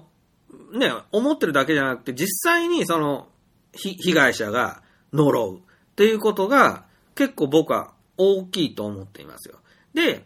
だって日本でも政治が変わってきた時って常にそうだと思うんですよね。例えば信長が本能寺で明智光秀に殺されたっていうのはさ、まあ、あの、そのビートたけしさんの映画でも、まあね、なんか面白く描かれてたけど、あの、庶民の気持ちっていうのはさ、一切関係してないはずでしょ？その天下人信長とそのナンバー2の光秀の殺し合いみたいな。そこに秀吉や家康がなんぼ絡もうとさ、庶民の出る幕なんか一切ないわけじゃん。選挙権も何にもないから。でもさ、でも、庶民ってやっぱりいて、一番大多数庶民で、まあ貧乏人から金持ちまでいろいろグラデーションあるとしても、いやー、信長様は最初はいいと思ったけど、ありゃあかんでって、ありゃあかんでってみんな言い出して酒飲みながら、だんだん、マジでやばい、あの人、殺されるわ、ま、みたいなんで、で、どっかでいろんなところで虐殺のニュースとか入ってくると、いや、もう誰かあいつ殺さへんかな、みたいなことで、もう、だんだん、まあ実際に虐殺されたとこの生き残りとか呪いますよね、信長のことを。で、結局、なんかね、そこ、明智光秀とかもね、多分ね、まあ、信長を殺したいという個人的な、その、利益の、まあ、利害関係によってあいつを殺さなっていうのは当然あるにしてもね、多分ね、みんながあいつ殺してほしいって、誰かあいつ殺してくれへんかなってみんなが思ってるっていう空気感は感じてたと思うんですよ。で、その、みんなが、あの、応援してくれるっていう、なんか、こう、淡い期待みたいなのもあったと思いますね。で、まあ実際はそうはならなかった。まあ天下をね、裏、裏切って主人を殺したやつを誰も擁護しなかったけど、でも内心はみんな、光秀さんありがとう、ようやってくれたと、えー、思ってるわけで、その、そういうのって、日本人ならではっていうか、明智光秀も日本人なら、織田信長も日本人。で、大多数の庶民もみんな日本人という中で、やっぱ空気の国家ですよね。それで、なんか、みんなで、みんなあいつ死ねばいいのにって思われた人、大抵死んでるっていうことですわ。で、その死因は様々で、病気で死ぬ人もいれば誰か殺されたりとかね、いろいろありますけれども、あの、日本で、ほんまにみんなから嫌われて、ほんまにみんなから呪われた人は、生きていけないでしょっていうような気がする。その、松本さんもそうじゃないですか。松本さんが今、いろんなスキャンダルでえらいことになってますが、その、ほんまのところがどうかまだよくわかってないですね、まだ。つまびらかになってないから、じゃあ、松本さん、まだニュートラルな扱いかっつうと、全然そんなことはなくて、あの、嘘かほんまかどうか、時効かどうか、どうでもよくて、あいつめ許すましって日本人の大多数が思った時点でテレビも出れない。コマーシャルも全部引かれる。もうどこ行ってもつまはじきに会う。そしてもう仲間たちからもあんたも終わりやなって言ってはしご外される。っていうね。あの、つまり、ヘイトをそれだけもう勝った時点で終わりなんですね。で、そのヘイトっていうのは、松本さんが日本で一番代表的なお笑い芸人という、お、お笑いの王様にまでなったという、みんなが愛した松本人志やからこそ、叩かれるバイアスが大きい。ね、僕みたいな水知らずの人やったら叩きようないわけですけど。で、そういう、その、希代の英雄やからこそ、もう川に落ちた犬は叩けって言ってみんな叩いてるけれども、あの、やっぱり、この、日本においては、そのような、あの、安倍の生命が司った、こう、もののけ妖怪じゃないんですけど、こう、物理的には計上できないような何かですね。その、気持ちの問題みたいなやつですね。で、これが連綿とある国で、で、僕はね、だから自民党の国会議員90人全員逮捕してほしいんですよ、ケビ石の町には。だけど、ケビ石の町はどうせやらないだろうなと思ってたら、やっぱり力尽きとるわけですよね。そしたら国民は、なんやあいつらって、無能検察めって怒るけれども、あの、じゃあ選挙で落とせばいいやんって言うと、それが選挙で落ちへんねん、みたいな。まあ、それは庶民が入れ札で決めるわけですから、庶民が悪いんやけども。でも、検察仕事せえよって思いますよね。でも、まあそうはならない。じゃあ選挙で落とせよ。なぜか落ちない。で、これは選挙というそのシステムは日本に大昔からないもので、そんなもん無理やり取り入れたって、おこう理想的な結果にならない。じゃあ、どうすればいいのかっていうと、必殺仕事人みたいなのが、まあ殺すっていうのは時代劇の世界ではあったんだけど、まあね、それがいわば安倍さんを殺した、あれは、あの、必殺仕事人みたいなもんですよね。で、まあ、そういう手もあるし、その、そうじゃない場合っていうのは、怨念ですよね。だから怨念が、だからその、安倍さんの銃撃したあの山上さんという人でもさ、結局、まあ、なんというか、味方も多いやろうと思ってたと思いますよ、内心。これをやって安倍さんが死んだ結果、あの、俺の味方をしてくれるやつも少なからずいるはずやって、で、多分思ってたと思います。日本人が行動を起こすときって、なんかそれがあるんですよね。で、それがね、民主主義じゃなくて、なんか空気なんですよ。で、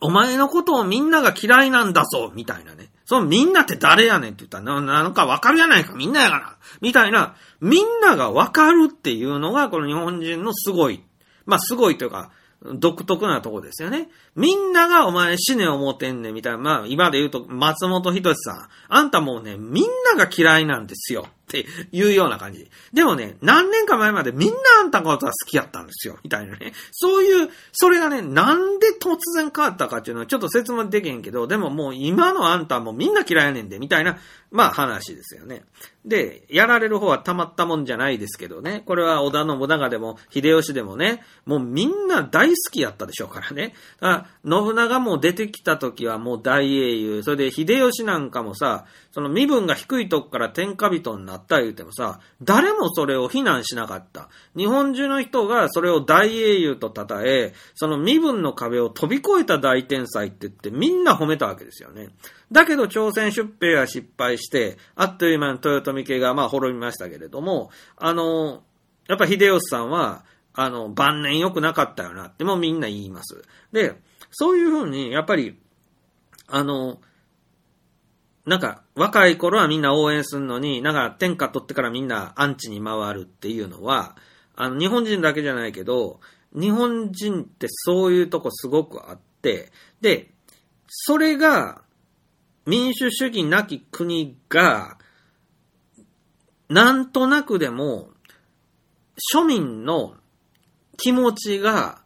反映される国として、そのシステムがどこにもないのに、庶民の気持ちを反映できるシステムがどこにも、聖徳太子の時代からどこにもないのに、庶民の気持ちが、ある程度、なんていうのかね、留飲が下がるっていうか、庶民が悔しくて悔しくてやりきれない国じゃないんですよね。その、ロシアとか中国とかって、もう庶民が奴隷とされるぐらい、農奴っていう言葉がありますけど、本当に農民は奴隷、権力の奴隷であり、国民とかもう本当奴隷のように働かされるという国が少なくない中、周辺にもね。日本という国は、謎の理想郷なわけですよ。なんか戦国時代とかでもね、大河ドラマ始まって第1話って、なんか、なんか、こう、平和な農村みたいな、平和な集落みたいなとこから始まりますけど、そこには民主主義的なシステムも法律も何一つないのに、なぜそんな理想郷みたいな集落があるんだよって言うと、これは日本の中にはそれができる不思議な不思議なあの素養が備わっているからなんですね。民主主義のこと最後にちょっとだけ言うと、寄り合いっていうのがありまして、寄り合いっていうのは、あの、日本で、日本中に昔からある、合議の場です。で、あの、まあ、そもそも、豊臣秀吉亡き後の豊臣家とかが、なんか、合議制みたいなんで物を決めていたり、まあ、鎌倉幕府とか、徳川幕府もなんか、ちょっとした合議制みたいな部分もありますよね。全国の大名を江戸に集めて年に一回なんか話し合うみたいな。で、まあ、ああいうのはほとんど、もう、下のもんは何も言えないですけれども、村の寄り合いとかが大元で、多分、うん、古墳時代とか弥生時代とか、かなり昔から、こう、村の人々が、大人が集まって、男、まあ多分男ばっかり集まって、えー祭りをどうするとか、あと、村の法律みたいなのがあったり、あの、村の大事な保存食をね、子供が泣くから盗んでしまったお母さんをね、あの、殺すとかいう、あれが話がいっぱいありますけれども、じゃあその、母親はまあ村の掟で死刑にしたけど、その子供たちがまあ残りますよね、孤児として。その子供たちは殺すわけ、まあ殺さんけども、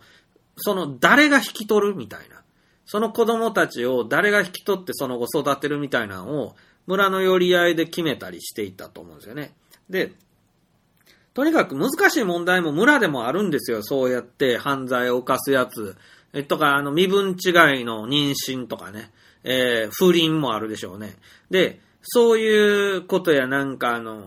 なんか、お地蔵さんを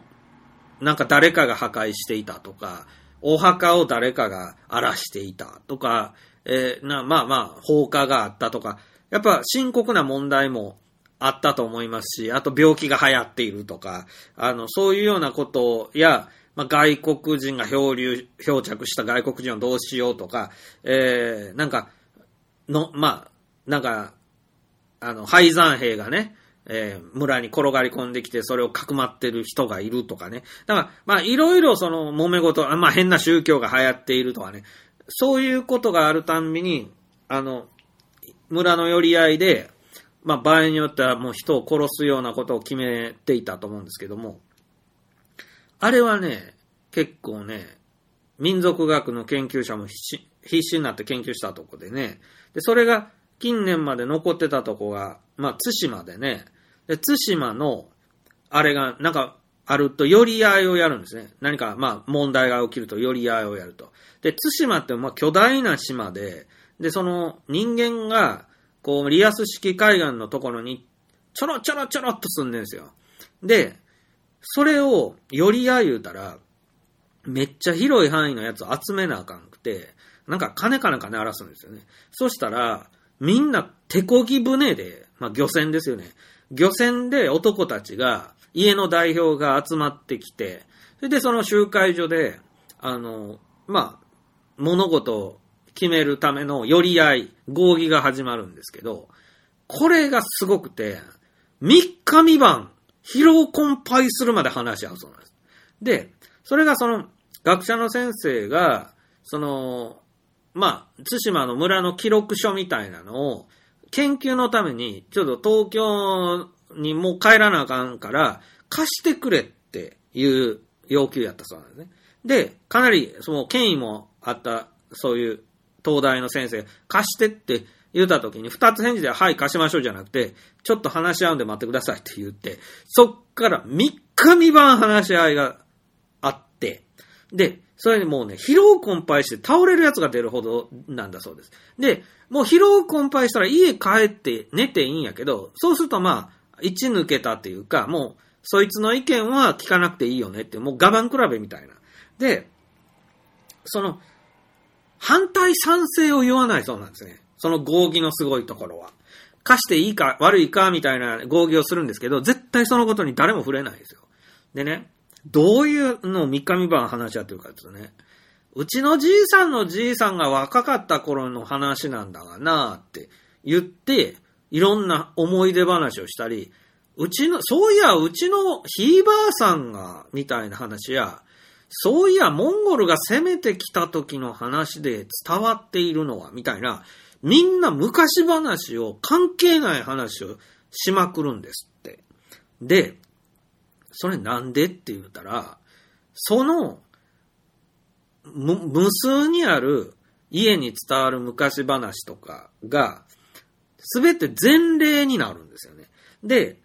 あの時は大変やったけど、うまいことああなったとかね、もうモンゴルが攻めてきた時なんかも大変やったけど、なんとかなった。とか、あの時はああいう揉め事があったけど、ああいう着地点に落ち着いた。とか、そういう前例を思いつく限り出すと。で、最後はね、もうね、賛成反対で言うたらね、多数決なんか絶対取らないんですって。そしたらね、ま、少数派が負けるでしょ。負けた方はね、恨みに思って血の雨が降るから、絶対多数決を取らない。合議制でも。で、もう、疲労困憊して分かった、俺もう帰って寝るから、あとは吉名にって言って帰ったやつは、もうあれですわ。体力切れで、えー意見通らずでいいよと。で、体力があるやつ、起きてられるやつだけの意見聞くけど、でもやっぱ賛成と反対があると。で、この場合、まあ、結局はね、この東大の先生に、その書物を貸してやりたいんですけど、その、まあ、一番代表の村尾さんね。だから賛成で決着したいんですけど、どうしても反対のやつがおる。じゃあお前反対なんか黙っとけじゃなくて、なんか交換条件ですわ。でね、そこでやっぱね、長老会も出てきたりして、ばあさんの集まりとかも出てきたりして、で、結局お互い普段から、まあ、握り合ってる弱みみたいなのを、まあ、最後には、お前ちょっと今回は泣いてくれへんかと。で、その代わりと言っちゃなんやけど、あの、お前のじいさんがやってたことに関して、ちょっと、あの、忘れたるわ。みたいなこととか。うちのじいさんがやってたことって、みたいな、あの、ことなんですけど。まあでも、やっぱり人間ですから、何かしらやっぱりあるんですよね。スキャンダルとか、まあ、妹に手出してたとか、あの、近親相関とか、まあ、いろんな駆け落ちとか変な宗教を信じてるとか、みんな弱みがちょっとずつある。で、その弱みを握り合ってて、いざという時の保険としてみんなが、長老たちが墓場まで持っていく格好で秘密を握ってるそうなんですよ。で、どうしてもこれがもうあの、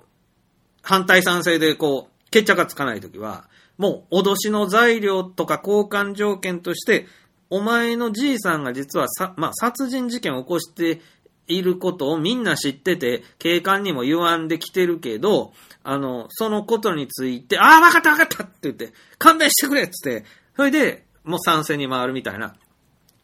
そういうですね、すごい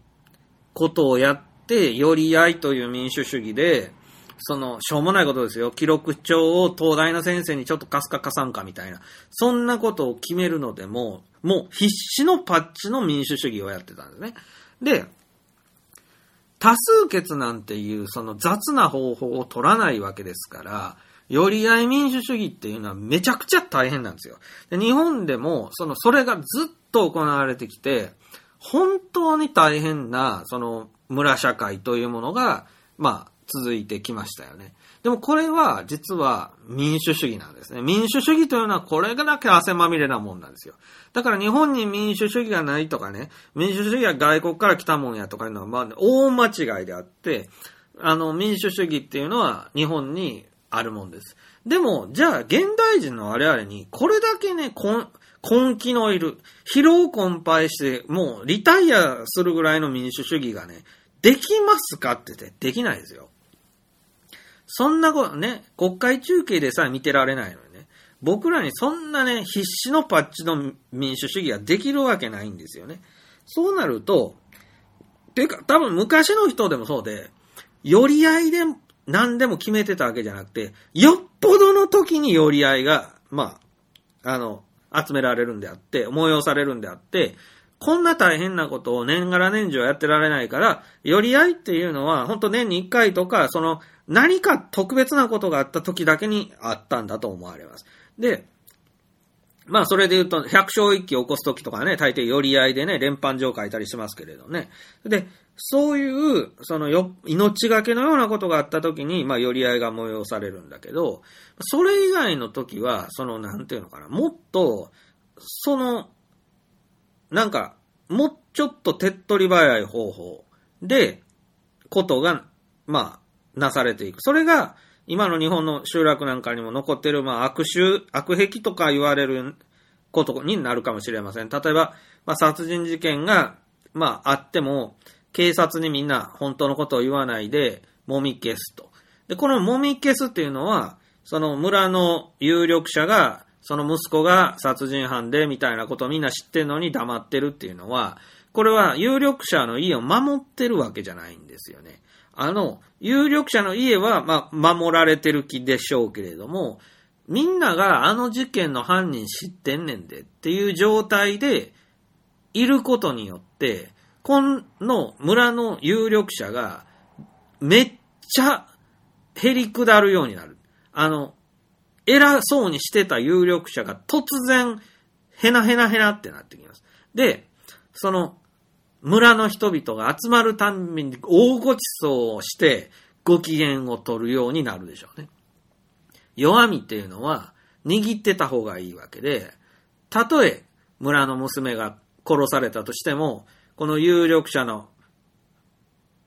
警警察にこいつを逮捕させるよりも、逮捕させないで泳がしておいた方が、危険は危険だけれども、村全員にとっては都合がいい。というようなことで、こう、あの、警察とか国家権力が立ち入れない世界っていうものが日本の各地に残ってるんですけど、こういうことも、ある種の民主主義なんですよ。これ日本式の。で、ゾッとしますけど、ある意味、まあ、今回検察庁が、ケビー氏が、自民党の国会議員を逮捕できない。なぜならば、逮捕しちゃうと政治が止まるからとかいうしょうもない理由ですね。でも、それは大昔から日本の貴族は逮捕されない特権がありました。あの、これ前も言いましたけど、聖徳太子が作った、あの、憲法の時から、その、官位12回より上の人たちは、あの、庶民とは違って、あの、罰せられないと。不逮捕特権もあれば、あの、なん刑罰を受けない特権もあった。特に死刑はない。で、その代わり、その人たちは知識と教養がある文化人だから、えー、めって言って怒られるとかですね。で、あとは、まあ、役職を解かれるとか、えー、窓際族にされて、まあ、田舎へ、あの、赴任させられるという、不名誉罰というものを与えられる。名誉罰というものを与えられて、不名誉を被ることは死ぬよりも辛いとかいう、はわけのわからん理屈があって、この人たちには不逮捕特権があったんです。で、これが、この王朝が滅んでないから、今の検察庁、ケビ氏の長が、貴族であるとこの国会議員を逮捕できないのはしょうがないとも言えるんですよ。で、だから僕なんかは歴史を知ってるから、まあ、逮捕してほしいけど、せんやろうなっていうのが、内心、確信としてありました。で、やっぱりできない。なんやねん、仕事しろやって思うかもしれんけど、あいつら宮遣い、所詮宮遣いですから、できっこないんですよ。で、じゃあ、ね、いわばね、我々がね、村の犯罪者を警察に渡さないのも、わかりますよね。つまり、警察官っていうのは、あれですよ、ケビー氏の長の下っ端ですから、あの、検察庁の家来ですから、あいつらを信用してないから、あいつらの手柄にしたくないわけですよね。で、村のことは村でやると。で、あそこのせがれ犯、まあ、殺人犯なんやけど、泳がしておいて、弱みを握り続けると同時に、あいつが、その後、まあ、ろくな死に方せんやろうけど、その後まだ、のうのうと生きて、のうのうとまた、威張ってね、村の権力者にでもなろうものならば、あの、こっそり叩き殺してやろうと。その時はもう誰も何も言いませんからね。で、まあ、大、大抵その、殺人犯でみんな、お前がやったって知ってんでっていう青年は気が狂ってだ、まあ、最後、谷底かなんかに落ちて自殺するか、謎の死を遂げるでしょうし、そのまま成長していっても、まあ気が狂っておかしくなるでしょうから、まあ遅かれ早かれですよね。で、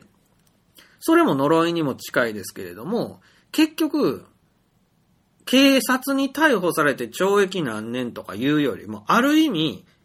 恐ろしい刑罰なんですよ。その村の人たちに黙っといてもらうっていうのが。で、そういうようなことがですね、あの、実はずっと日本にはあります。なので、この日本式の、あの、国、まあ、なんていうんですか、世直しですね。日本式の世直しっていうのを僕もずっと考えてきました。で、選挙とか民主主義とかがどうも違うなっていうのは分かってて、あの、山本太郎みたいに頑張ってね、こう、この国良くしましょうみたいにして、なんぼ言うても冷ややかな目線。それもそのはずですわ。だって、今のそのシステムが、日本人にとっては、なんか、振って湧いたようなシステムで、全く実績もないシステムで、実際実績を上げてませんよね。だから、山本太郎みたいないくら頑張っとっても一票入れようという気にはなりません。で、その、自民党とかが、ああいうのだって、僕もあんな党に入れたことないですけども、結局あれだって、今のその選挙制度っていうシステムを悪用されて、あの、権力を握ってるわけで、我々にとっては、多分選挙制度とかない方がまだマシなんですよ。あんなもんが下手にあったって悪人に利用されて悪いことに使われるだけなので、その西洋のやり方をいきなり日本に当てはめて押し付けたのはあれ大失敗ですよね。なので、あれは良くない。となると、じゃあなんだって言った時に、226事件みたいなあの、暴力的なね、その反乱っていうのをやるのか。つまりテロですね、テロ。で、山上くんみたいな。で、ああいうことに一足飛びになっていいんだろうかっていう、まあ、疑問があって、まあ、最後の手段なのかもしれないけど、まあ、ああいうことを、いいこととは言えないだろうって、どうしても思うわけですよね。でも、大久保としみちとかもやっぱり、まあ、暗殺されてますし、あの、暗殺とかは、結構その、日本の歴史では、もうずっとある意味、浄化作用になってきましたんで、もうみんな、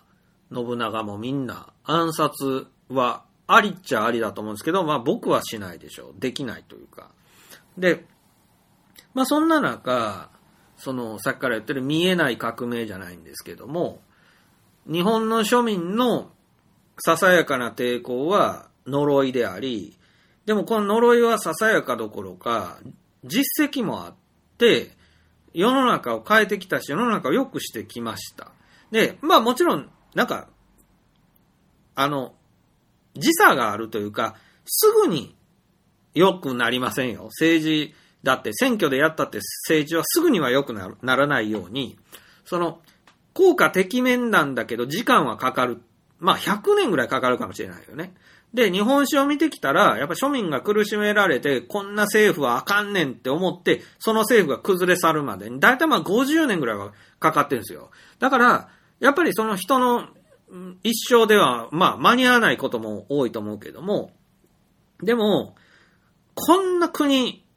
嫌だこんな政府嫌だっていう気持ちを庶民は持って生活すればいいんですよ。それが。で、それがたった一人の怨念じゃダメなんでね。これは、まあ何千人何万人っていう人が同じように、あいつら許せないってみんな思ってたら、それはすごい津波のような力を持って、世の中を変える、まあ政治を変えると思いますよ。本当に。で、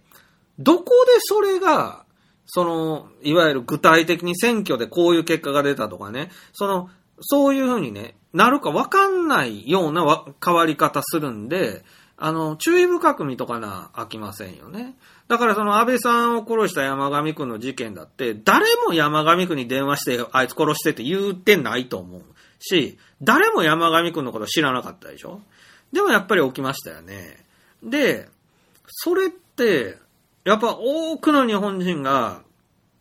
まあ安倍さんの時代に、いろんなことがおかしいぞって思って、で、なんか殺され、なんか死ぬ人とか逮捕される人とか多くって、で、不公平感がすごくあって、で、ま、まあ、その、貴族みたいに、こう、東京にいてて、まあ、ね、安倍さんの周りで桜の会に参加できる人たちばかりが優遇される世界があって、で、それに逆らおうという人はなんか、謎の不審死を遂げたり自殺をしたり、どんどん消えていくっていうような、おかしいやろ、それは、みたいなのが、かなり大多数にあった。まあ、国民の全員がね、反安倍派とは言うつもりなくて、安倍さんのお世話になったんやがなって怒ってる人もいるでしょうけども、でも、相当な数の人が反安倍派だったと思うんですよ。そうすると、やっぱり生きてられないっていうか、殺されてしまうんですよね、この国では。で、どのような形か知りません。それこそ雷が落ちるとかいうことかもしれないですけど、あの、ただの偶然であったり、ああいう、まあ、誰かが殺しに来るとか、いろんな、いろいろあると思うんですけどね。あの、そういうのが、我が国の国のあり方なんだな、ということを最近気づき出していて、まあ、光る君にですかね、NHK の大河ドラマ、平安時代ですけれども、その、今の日本とそう変わらん時代、なら戦国時代とかよりも今に近いというあの時代を見る。というね、ストーリーだけではなくね。で、まあ建築とかも面白いんで、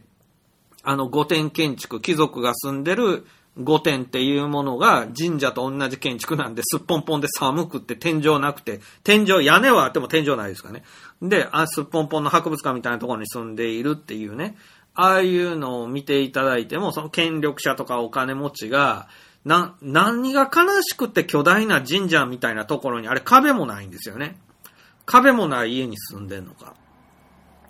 あれあの、柱があるんですけど、壁がないんですよ。で、屋敷には土塀っていう塀がありますよね。で、土塀って土でできてるから、まあちゃんとしてるんですけど、土塀の壁が、土壁が、あれ、あの、建物の中にはないんですよね。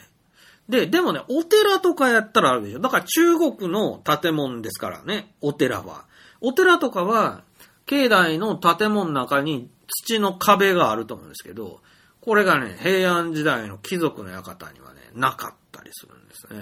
で、これは大河ドラマ見てるとね、あ、やっぱりほんまに壁ないなとかね。でもなんか襖らしきものがあるなとかね。なんか、あの、なんか、塀みたいなのがここはあるなとかね、いろいろ面白いです。多分当時の人もね、壁がないのは寒すぎるやろっていう気持ちがあって、あの、お寺とか中国式のちゃんと壁のある建物とか真似していってたと思うんで、あの、全部が全部ってわけじゃないんでしょうけどね。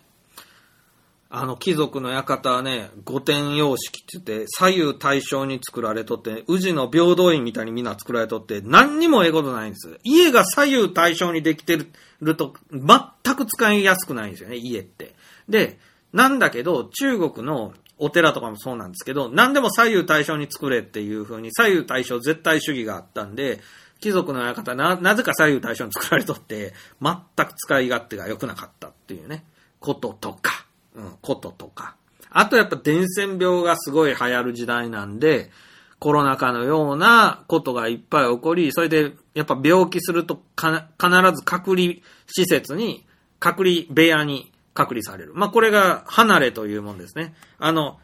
橋で繋がっている謎の、あの、部屋。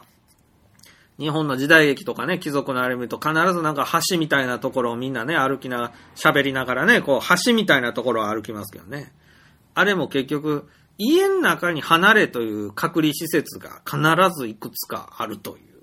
で、これは病気になった時だけではなく、お産をする時もそうなんですよね。やっぱ汚れの思想があって、その汚いものは離れたところに。多分トイレとかもそうやってこう、離れたところになんか小さい小屋みたいなのがあってみたいなことじゃないんでしょうか。で、まあそういう、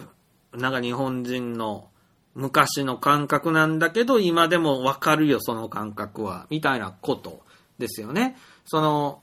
コロナが流行った時に僕らが、とにかく何でもかんでもマスクとか何でもかんでも隔離とか何でも自粛とかなったのも平安時代からの連綿としたもんやろうし、その、なんですか、アマビエっていう神様をね、うちもそうですけど、玄関に あのアマビエの神様の絵を飾ってるとか、あんなん江戸でもそうですけど、あんなん平安時代と何にも変わってないわけですけど、やっぱり非科学的って思っててもやるでしょっていうのがあって、まあ、おかんとかがやるわけですけど、おかんがやることに、それ、お前、い、何意味ないことやってんねんとか言わないでしょ、わざわざ。で、まあ、そういうことやなとかね。なんか最近、富に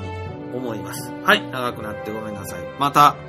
お話できればと思います。それではまたお会いしましょう。レコン、キスター